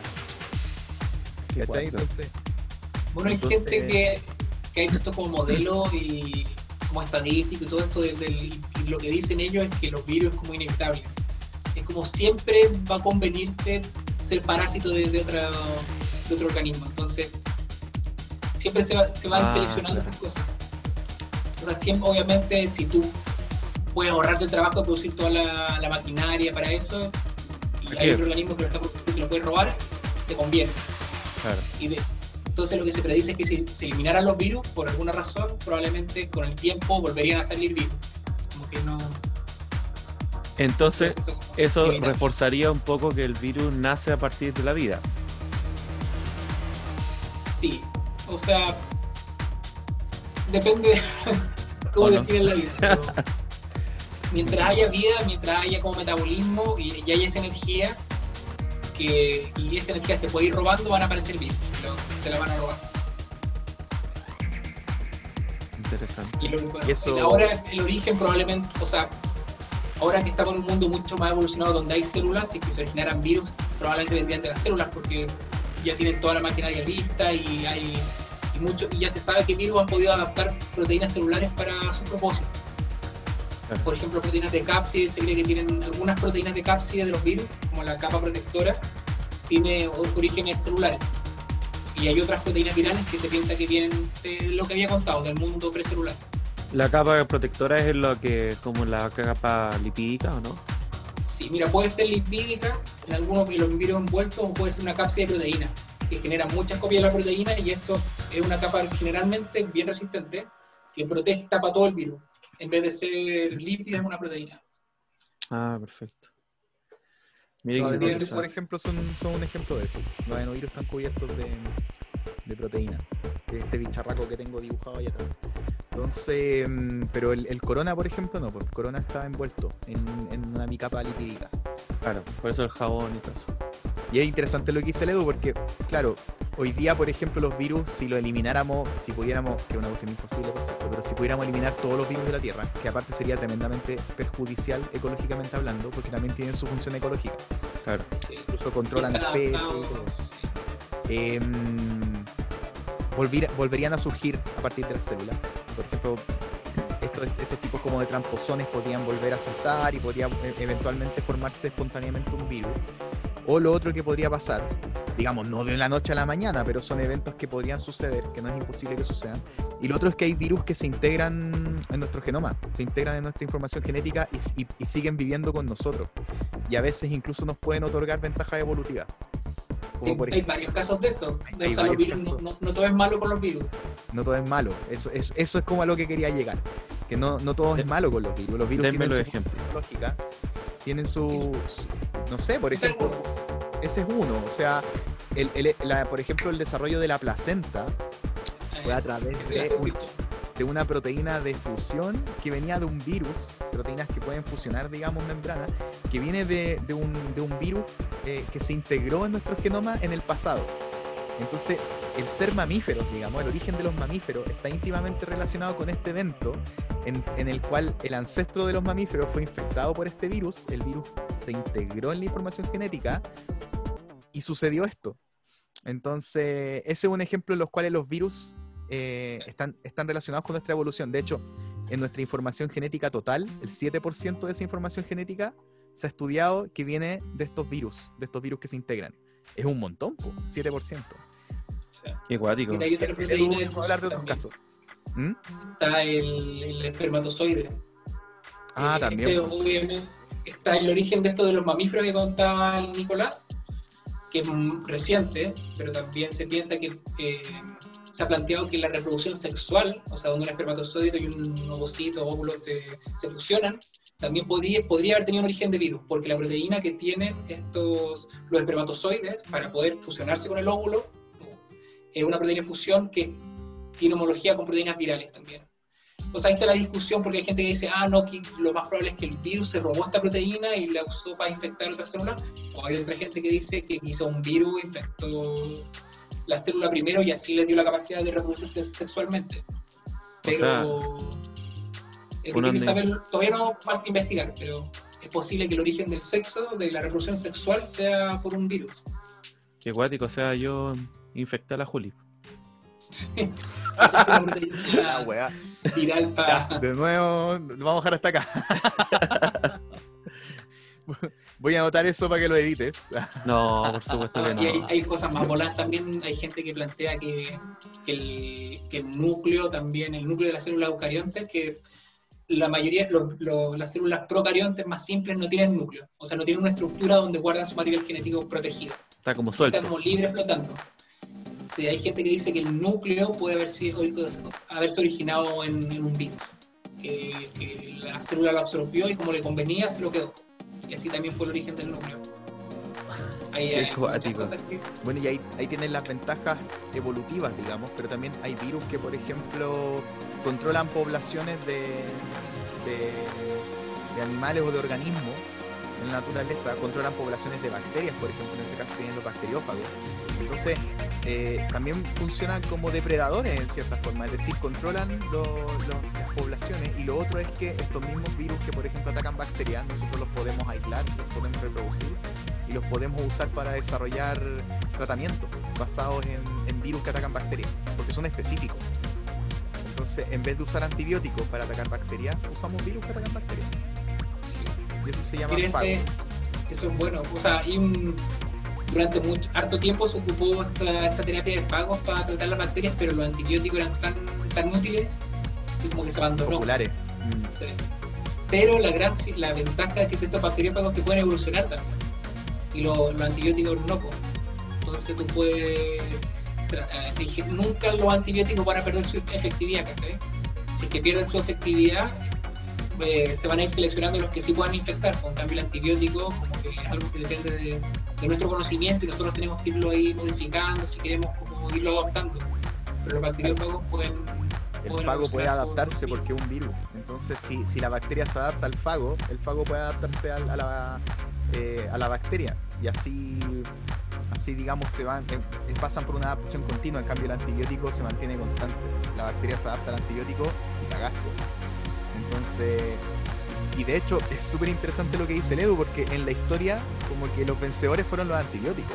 Se descubrieron los antibióticos y tuvieron, tuvieron como una relevancia súper importante en las guerras. Entonces, eh, es- esta relevancia hizo que se popularizaran y empezaron a usarse antibiótico, antibiótico, antibiótico. Pero mira, el, y el los fagos antibiótico tiene una ventaja.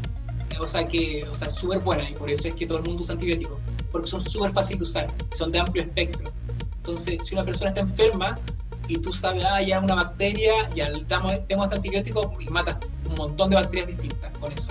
El fago es mucho más específico, necesitas saber identificar súper bien qué bacteria está infectada a la persona para escoger el fago y darle ese fago. Entonces requiere mucho más trabajo y mucho Claro. más pensar, investigación. En cambio, el, el- antibiótico tienes una idea general de lo que le está pasando a esta persona y le puedes dar antibiótico y lo más probable es que se, se cure. Si, si lo identificaste más o menos bien. En Y, cambio, y- el- el- mucho más problemático con un bacteriófago, más pega. y en un futuro no tan lejano, ¿existirá alguna técnica o alguna tecnología que permita, no sé, te metís como una máquina o te, o te pincháis algo y que te algo que te escanee, no sé, y te dé un fago en vez de un antibiótico? Mire, yo, yo creo que estamos cerca de eso, porque la, la secuenciación masiva, eh, hay sistemas de secuenciación súper rápidos. Y ahora, en- para secuenciar el ADN de, de una bacteria, por ejemplo, cada vez necesitas menos material genético, o sea, puedes, no sé, pinchar a una persona y con la punta de esa aguja después meterlo en un secuenciador, por ejemplo, y, y secuenciar. Y los secuenciadores necesitan menos muestras, son mucho más rápidos. Hay secuenciadores que en un, un par de horas te dan el resultado. O sea, yo, yo creo que estamos cerca de eso. Qué Y es súper relevante lo que tú decís porque algo de lo que no se habla mucho es que nosotros, como individuos, no somos solo células humanas. De hecho, Claro. somos como 70% bacteria en número de células, por supuesto, no en masa corporal, pero somos como 70% de número de células bacterianas y el resto son células humanas. Entonces las células bacterianas igual participan en varios procesos. De hecho, ahora se piensa que mucho más que solamente... el guata. Claro, Sí, solamente varias, vitaminas que las sacamos Ya. principalmente de las bacterias de la guata. Pero que se si cree no, que incluso... que tomar pastillitas y cosas para suplementar. Incluso hay una relación, por ejemplo, entre las bacterias del intestino y, por ejemplo, la inmunidad o incluso la depresión, weón.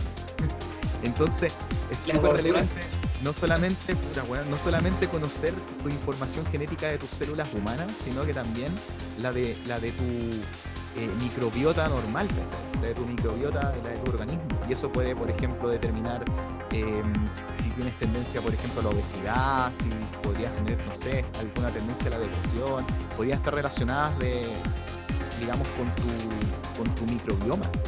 Y todo eso, y todo eso influye también en tu personalidad y en lo que eres tú. supuesto, Y por eso también no lo podríamos, y ahí volvemos al tema de la inteligencia artificial. Volvemos Sí. al tema de digitalizarnos, perderíamos buena, nuestra relación con, con nuestras propias bacterias. weón. Oye, pero entonces eso quiere decir que la, la- la masa de las bacterias es mucho más pequeña que la masa de las de, de la célula humana, ¿o no? Son más pequeñitas, ¿o ¿no? Son más chicas. mucho sí, más. Mucho ¿Cuánto? más. Ya. Claro, porque para ser el 70% y...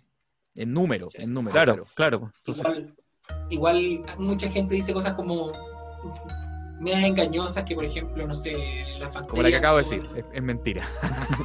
charlatán. cierta Charlatanería. gente que no voy a mencionar, pero no.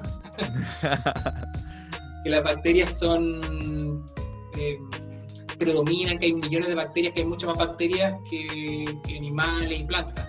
Sí, yo dije eso, dicen- el capítulo pasado, yo lo dije. Ah, puta, No, te estoy hueveando. ¿Qué pasa con eso, Edu? ¿Cuál es el problema Pero mira, yo hace poco leí un paper súper bueno donde la- lo que ven es como el carbono orgánico fijado en los distintos reinos, en las bacterias, en los virus. Y a mí me, me llamó mucho la atención porque uno siempre escuchaba eso, porque los virus, que hay millones de virus, que, Claro. que al final como que los virus son como la entidad más, más numerosas, y lo cual es verdad, pero de nuevo, los virus son muy chiquititos, mucho más chicos que las bacterias, y las bacterias ya son más chicas que las células más animales y todo eso. Entonces, en este, en este paper lo que ven es que los virus, mira, me acuerdo del número, son, tienen cero, o sea, aproximado todo esto, 0,2 gigatoneladas de carbono orgánico fijado. Las bacterias son como 70 gigatoneladas, o sea, ya si ves como el carbono fijado en los tejidos, las bacterias son mucho más que los virus, las arqueas son como 7 y los animales, o sea, los eucariotas, eh, si las células animales son 2 gigatoneladas nomás, Y la mitad de esos son artrópodos nomás. Sí, po. Oye, pero espérate, ¿las bacterias cuánto dijiste? ¿70? 70. O sea, hay, no solamente las bacterias son más numerosas que los animales, sino que tienen más, más biomasa. Pero o sea, hay un, el planeta es de las bacterias, pues, weón. Se ponen de acuerdo y cagamos. Hay un grupo que es más grande que todos esos. ¿Se le ocurre? Dios, Dios tiene, no. ¿Pero qué hay así la arquea? No te creo. No, las plantas. Porque las consideran por sobre. Las plantas tienen 450 gigatoneladas de carbono fijado. claro, los pues la, son las plantas, ¿verdad? La enzima, la enzima más abundante en todo el mundo, yo me acuerdo de ese dato, es la rubisco, que es la enzima encargada de fijar el CO2 en las plantas. Entonces no me sorprende que coincida con el número de... O sea, básicamente el mundo de las plantas, weón. Sí, las plantas son los, ganadores. Y, por, y, y, si contáramos por los animales, tampoco seríamos nosotros, yo creo que serían como los insectos, ¿no? Sí, y los humanos, o sea, esto, esos son los animales, o sea, las vacas, los perros, todos, los pájaros, los humanos mucho menos. Sí, pues, son un poquito. Pero bueno, por eso, eso no quiere decir que no es obviamente una indicación, una indicación de que tienen más masa y que como que se reproducen más, pero igual no significa necesariamente el impacto que tienen en el, en el ambiente. Oye, las plantas y los y los animales e insectos tienen el mismo origen entonces. Todos venimos del de este, este Todos los seres vivos tienen el mismo origen, pero los insectos, los animales, las plantas, los hongos, las levaduras estamos más emparentados que con las bacterias y las arqueas. Mm. Perfecto. O sea, si tú te comparas con una bacteria, eh, comparas una bacteria, no sé, una levadura, una planta y nosotros, todos, todos esos últimos están mucho más separados de las bacterias. En, en, distancia evolutiva. Sí, pues te acordáis, los libros de biología antiguos estaban separados en cinco reinos. Sí, pues. Había un reino que se llamaba Monera, y ese reino tenía las bacterias y la arquea juntos ahí, po, a pesar de que eran súper distintos. Entonces hoy se, se, prefiere la división en dominios en dominios de la vida. Y, esos son los tres: eh, bacteria, arquea y, eucaria. Y siendo eucaria más cercano a arquea que, a bacteria. de hecho, yo, yo todavía me acuerdo que al comienzo se consideraba la arquea solamente como lo, sobre todo los organismos que se llamaban extremófilos, que viven como en ambientes extremos. Pero hoy día ya se han encontrado arqueas en, en muchos más ambientes. Yo creo que era la limitante más que nada de, de, cultivarlas, ¿no? Que son como difíciles de... yo, he visto a este huevón sufriendo cultivando arquea. Mire, yo la arquea con la que trabajo es una arquea que es, de que es fácil de cultivar. La mayoría de la... El problema de la arquea es que tienen metabolismos raros. De hecho, les pusieron arqueas porque es la época donde se piensa que se originó la vida, que se pensaban que eran metabolismos como ancestrales, porque muchos usan muchas moléculas inorgánicas para, para su metabolismo son capaces de sacar energía de, materia inorgánica. Entonces piensa que es un metabolismo bien antiguo, que cuando la vida se originó, probablemente las moléculas que tenían disponibles eran estas. Claro, y arquea es azufre, antiguo, ¿no? Sí, son capaces de respirar respirar azufre, amonio, estas moléculas que probablemente existían antes, en mayor cantidad antes de que apareciera el oxígeno en la Tierra. Sí, acuático. Tres. Grabando. Oye, Eduardo, y respecto al tema del coronavirus, algunas personas están media conspiranoicas. Están hablando de que se creó en un laboratorio, de hecho salió una, científica china diciendo que se estaban haciendo ah, pruebas y que, y que salió y salió del virus como, como no sé, ¿cómo se llama este Resident Evil y weas para. ¿Qué nos podía hablar tú de eso? Mira, igual no, no, no, no, no soy como experto en el tema, puedo dar, voy, voy a dar mi opinión personal. Ya, dale. Igual yo leí un poco ese paper, pero es largo y no, no, no, me gustó tanto, así que llegué como hasta la mitad, ni siquiera lo, lo alcancé a terminar.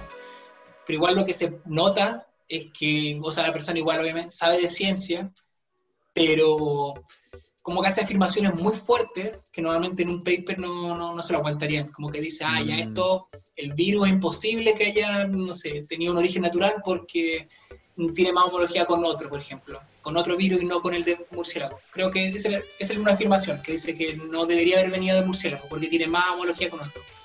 O sea, esa es una afirmación fuerte y aparte tendría que, demostrar esas cosas, lo que afirma. Como que dice mucho, ah, esto es así, pero no lo demuestra. Y tampoco, bueno. Estoy leyendo acá la respuesta de de la prensa del MIT, bueno, em, emitieron un comunicado, esto es nuevo, yo no lo había visto, esto es del 2 de octubre. 2 de octubre. 2 em, de octubre dieron una respuesta al, al, reporte de Jan, así se llama, se llama The, Jan Report, y nosotros con el Edu revisamos, revisamos el paper, y se trata de, la, de una viróloga que trabajó en China. Que se llama es de Hong Kong. Y yo creo que igual hay que considerar eso, porque Hong Kong es una, una región que ha estado con altos problemas con el gobierno, con el gobierno chino. O sea, yo creo igual que Hong Kong tiene como cierta razón porque le habían prometido, bueno, mantener sus derechos y como que se lo están empezando a quitar, pero, pero no, no es como China, no es como una cosa como unificada. Hong Kong es una región, es la, esa isla que normalmente se lleva mal con el gobierno central de China. Sí, pues. O sea, se quieren independizar. Sí y, aparte es súper importante transparentar de que, de que ese paper, comillas, porque en verdad no fue publicado, no fue publicado en ninguna, en ninguna revista científica, eh, sino que fue publicado en una página, no puedo acordar ahora, no, no puedo encontrar la página. Creo que da lo mismo. No, es que no da lo mismo porque es una organización, es una organización que está, que está es el próximo fin de semana. Por Steve Bannon eh, que es, es, trampista, ¿cachai? Es pro Trump, pro administración Trump. Y, ah, yo pensé que hacía trampa. Es una. No. Como los trampos son. Entonces, este loco eh, tiene una organización, déjame ver si logro encontrar el nombre, pero si no, por último la digo después. Entonces, tiene una, eh, financia una, una organización que está en contra abiertamente del gobierno chino. Entonces, esto igual tiene un trasfondo político y, por supuesto una intención política de, tratar de culpar al gobierno actual en China de eh, el surgimiento del coronavirus. Entonces lo que hizo el reporte de Yan fue como tomar toda la posible evidencia, comillas, molecular del virus y tratar de contar una historia de un origen sintético de ese virus en, parte a toda esta información. Mira, siendo franco, si tú te vas a una parte del reporte que dice cómo fabricar un virus, como el coronavirus, eh, la verdad es que hay algunos laboratorios que pueden tener tecnología como para hacer algo así, ¿cachai? El problema es que tú no puedes predecir, toda, lo que no existe todavía es una tecnología para predecir qué va a ser ese virus. ¿Sabes? Yo, había, me había llegado a la misma conclusión. Entonces, no, tienes cómo, no tienes cómo predecir qué va a suceder con un virus. En verdad se puede fabricar un virus. De hecho, el 2017, si no me equivoco, fue el 2017 que se publicó en Estados Unidos un paper donde eh, fabricaron desde un genoma sintético de nuevo el virus de la influenza española de 1918. Cuando se publicó eso, y, lo, y fue, fue, esto alcanzó a ser en la administración Obama, entonces tiene que haber sido antes, 2014 creo que fue.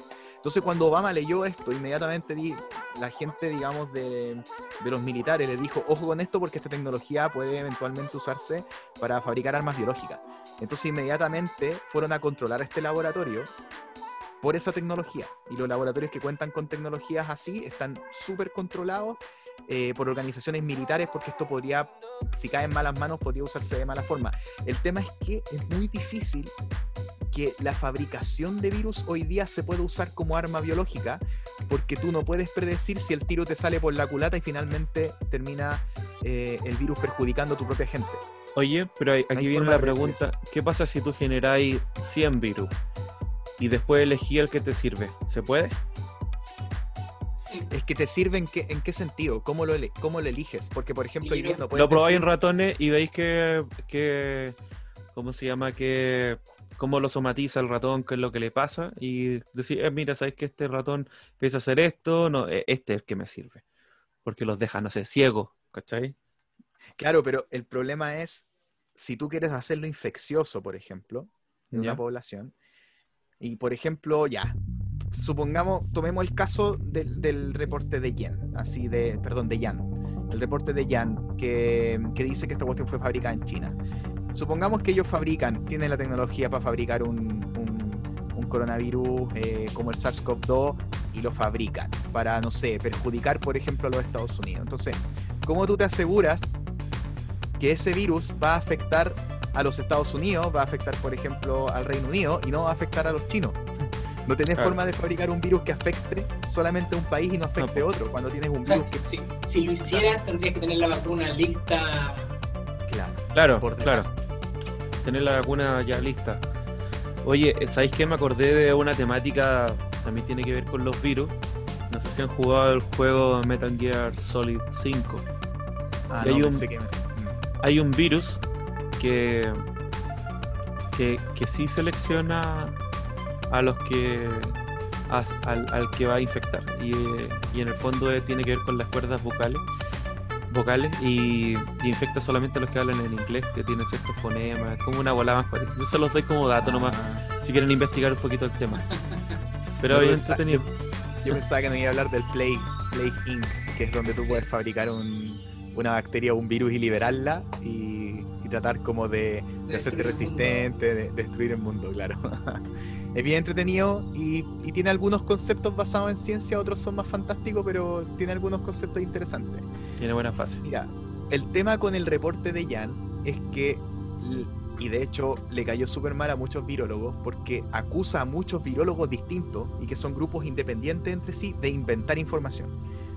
Y eso es súper grave, porque finalmente hay grupos de, virólogos de distintas partes del mundo y sobre todo, bueno, por supuesto en China, que publicaron información de virus que se parecen mucho a SARS-CoV-2 y han, y sido determinados como el posible origen, como un virus de murciélago que se llama el RAT-G13. Entonces lo que dice esta tipa es, ese virus RAT-G13 fue inventado para desviar la atención. Entonces en verdad no existe. Entonces, y descarta mucha evidencia a propósito. Dice, esta evidencia fue inventada, esta también, esta también. Entonces finalmente arma una historia, pero toma, toma cierta evidencia, toma solo la evidencia que respalda su historia y toda la evidencia que no la respalda la descarta. Y dice que la descarta porque fue inventada. Entonces... ¿Qué es lo que podrían hacer con su evidencia? Claro, es una forma como, como súper eh, chanta de hacer ciencia. Es decir, que hay con la evidencia que te conviene. Es como media politiquera. Bueno, en, ciencia está ese concepto de la parsimonia, que es como la... Siempre hay infinitas explicaciones para un fenómeno, entonces con la que te quedas la que necesitas menos pasos y menos explicaciones rebuscadas para, para explicar lo que no estás viendo, ¿cachai? Entonces yo pienso que entre pensar que todo China se, se organizó, hizo toda esta, esta red de, para inventar datos en un lado, hacer el virus en el otro, liberarlo, ¿cachai? Eh, que pasó eso, o que no sé, pues a los chinos les gusta hacer sopa con culebra o con murciélago y se las toman y mucho más, mucho más probable más creíble, claro. Como que necesitas inventar menos pasos fantásticos para llegar a lo mismo. Claro. Es más, es más posible que sea eso que, que se haya generado, o sea, es, es más lógico quizás. Mira, la sociedad se llama The Rule of Law. Tipo. Así como la, la regla de la ley. The Rule of Law Society, y es una sociedad, digamos, que, fue fundada por Steve, Steve Bannon, eh, que es un político de, derecha eh, y, estratega de la administración Trump. Eh, entonces, el, el, estratega como el jefe de la Casa Blanca. Entonces, obviamente, la administración Trump ha estado tratando de culpar al, al gobierno chino del coronavirus. Primero, culparlo como de irresponsabilidad y también a la OMS por no actuar rápido. Es que igual tienen culpa, eh, y después, posteriormente, sobre el, Es que esto, esto es un poco más avanzado, porque una es que tú puedes decir, bueno, por irresponsabilidad en cuanto al manejo de la crisis, y ahí yo creo que hay harto de lo que igual se puede discutir. Pero es que ellos ya creo que antes le habían dicho, oye, cortenla con ese tipo de prácticas, porque si no va, puede pasar algo similar. Creo que ya había pasado incluso con otros virus. Todos han salido de China. De la gripe porcina parece que también, ¿no? Sí, pero hay harto, hay, hay harto, hay hartas pandemias que han surgido, por ejemplo, en Sudamérica, en África. Entonces, ahí hay una cuestión que, que, que un poco promueve un poco de xenofobia, de que hay mucha gente que piensa que todas las pandemias salen de China Mm, y, eso no es así, digamos. Hay, hay pandemias que surgen de otro lado. Pero ¿cuál es el componente en común de muchas pandemias? Es la relación de los seres humanos como con, los entornos naturales. Entonces, por ejemplo, no sé, pensemos en el ébola. En el ébola muchas veces es porque hay grupos como de cazadores que consumen, por ejemplo, carnes de monos o cosas así, no la, y tampoco la, la, cocinan, entonces tienen, tienen ciertas prácticas que son insalubres y también prácticas como de mm, que tienen que ver con intervención de ambientes naturales donde viven muchos animales que son hospederos y ahí se producen estos brotes. Eso sí, está, y eso es una práctica que tú la, se puede, digamos, discusión de por medio, se puede calificar de irresponsable, pero que no tiene que ver, tiene que ver muchas veces con cuestiones culturales más que con cuestiones de gobierno. Oye, entonces eso quiere decir que antes, cuando no e, era muy fácil cuando el hombre tenía más contacto con la naturaleza, era más fácil que los virus saltaran a los humanos? Porque ahora tenemos más, más higiene, tenemos más herramientas como el, lavarnos, los alcantarillados. Una, buena, una buena pregunta. Igual también depende mucho, yo creo, de la densidad de población. Como que hay, ah, dos cosas, hay varios factores que están, uno, uno apoya, uno quita. Porque con las densidades poblacionales que tenemos ahora, son mayores, eh, más concentrados. Sí, pues mucho más fácil que se esparce el virus. Antes es que habían aldeas separadas, la aldea después que se infecte con el virus y se moría la aldea y no. Y aparte la gente no viajaba mucho, no salía mucho de su aldea. Claro. Buen punto. Me, me, quedo conforme con tu respuesta. y además tenemos, tenemos un ejemplo súper bueno de eso, porque en verdad eh, estamos olvidando la que es probablemente la pandemia viral más, más importante del mundo que es la del VIH. Entonces, Eso quería se, ha preguntar. se ha podido estudiar cuál fue como el origen en el tipo del VIH con una herramienta que es bacán, que yo sé que a Leo también le gusta que este tema, porque se llaman relojes moleculares. Entonces tú puedes calcular, digamos, eh, observando cómo, cómo los virus van mutando en el tiempo, puedes como calcular una tasa de mutación y también puedes ir localizando cómo los virus van, van mutando y van extendiéndose geográficamente. Entonces tú puedes aproximar, por supuesto, no, no, es, con un cierto grado de, precisión, en qué lugar se originó y más o menos en qué espacio temporal. Bueno. Y la cuestión es que se ha podido determinar que el VIH, por lo menos el pandémico, em, que si no me equivoco el VIH-1, porque son dos, entonces el 2 se mantiene en África sobre todo, pero el, 1 se ha expandido en gran parte del, del mundo y su origen eh, estuvo en la República del Congo cerca del 1900. Entonces esta cuestión pasó mucho antes y antes de que se tuvieran muchas prácticas de salubridad que se consideran hoy día. Eh, y pasó, lo que pasó es que pasó piola durante 80 años. Y eso probablemente pasaba antes. Antes habían este tipo de brotes, ocurrían todo el tiempo, pero o se moría mucha gente y mucha gente no sabía que era un virus. Por ejemplo, cuando ocurrió la influenza española, la gente no sabía que esto era un virus. Claro. Se, supo mucho después. O muchos muchos de los. se callaban. O, sea, o, se atribuían a otras causas, o sencillamente se le consideraba la plaga o la peste, entonces no se tenía tanta información. Y ocurrían. Se moría, se moría joven. Claro, y se moría joven. Entonces. Entonces no, no, había una forma como de hacer un catastro, como de hacer trazabilidad como se hace hoy día. Y lo otro es que imagínate, el VIH pasó piola durante 80 años, o 70 años, hasta que se le empezó a llamar como, en un momento le llamaron como la, ¿cómo le llamaron? Era como la, especie como de, de enfermedad inmune asociada a los gays. Así fue una cuestión súper, así súper homofóbica en ese tiempo, en los años 70 en era como el, cáncer gay, le llamaba a la gente, una cosa así. Entonces, porque había muchos prejuicios respecto al tema del, del VIH. Y, pasó tanto tiempo porque al comienzo, por supuesto, mientras esto se mantuvo en África y en la República del Congo, nadie le dio mucha importancia, nadie lo investigó hasta que esta cuestión llegó a Estados Unidos y empezó a ser un problema. Y se identificó ahí. Claro. Y aparte, no habían las herramientas moleculares tampoco para hacerlo. Gran parte de estas tecnologías se, se desarrollaron en los años 70. Entonces, pero bueno, era una súper buena pregunta. Esto ha pasado siempre, ha pasado siempre, pero lo que dice. Edu también, la densidad poblacional también cumple un rol importante. ¿Cuál es la diferencia entre los dos VIH? Entre los dos VIH hay una diferencia en origen y hay diferencias también en... en- están Mucho emparentados. más infeccioso que el otro parece, ¿no? Sí, sí, sí. El, el VIH-2 se mantiene por lo general, eh, muy, muy rara vez sale de África, o sea, mayoritariamente se mantiene en África y es menos infeccioso que el VIH-1, y que fue el que el primero se descubrió, y se estima que sus orígenes fueron, fueron primates distintos. Entonces, están emparentados, ¿Y mata a los monos? Eh, sí, yo entiendo que sí los mata. Igual que están emparentados también con, con el, con el virus de la inmunodeficiencia felina. Son todos retrovirus que, que atacan células parecidas. Entonces todos genéticamente están emparentados. Pero por supuesto los de, los de primates se parecen mucho más entre ellos que los que afectan a otros mamíferos. Excelente. Y Oye, con eso, no sé, podríamos ir sí, yo creo que cerrando. quedamos expertos en virus. En- hasta el No, origen, buen- imagínate. buen desde, el Big, ¿no? desde el Big Bang hasta ahora. Condensado. Sí. Oye, muchas gracias Edu por, por el tiempo. No, Nos vemos en el próximo. La súper bien. Sí, eso es lo más importante para Te nosotros. dejamos que la pasen invitado a otra sesión a hablar de otro tema, cuando queráis. Además Sí, de la que viene ahora, que vamos a hablar de juegos de estrategia.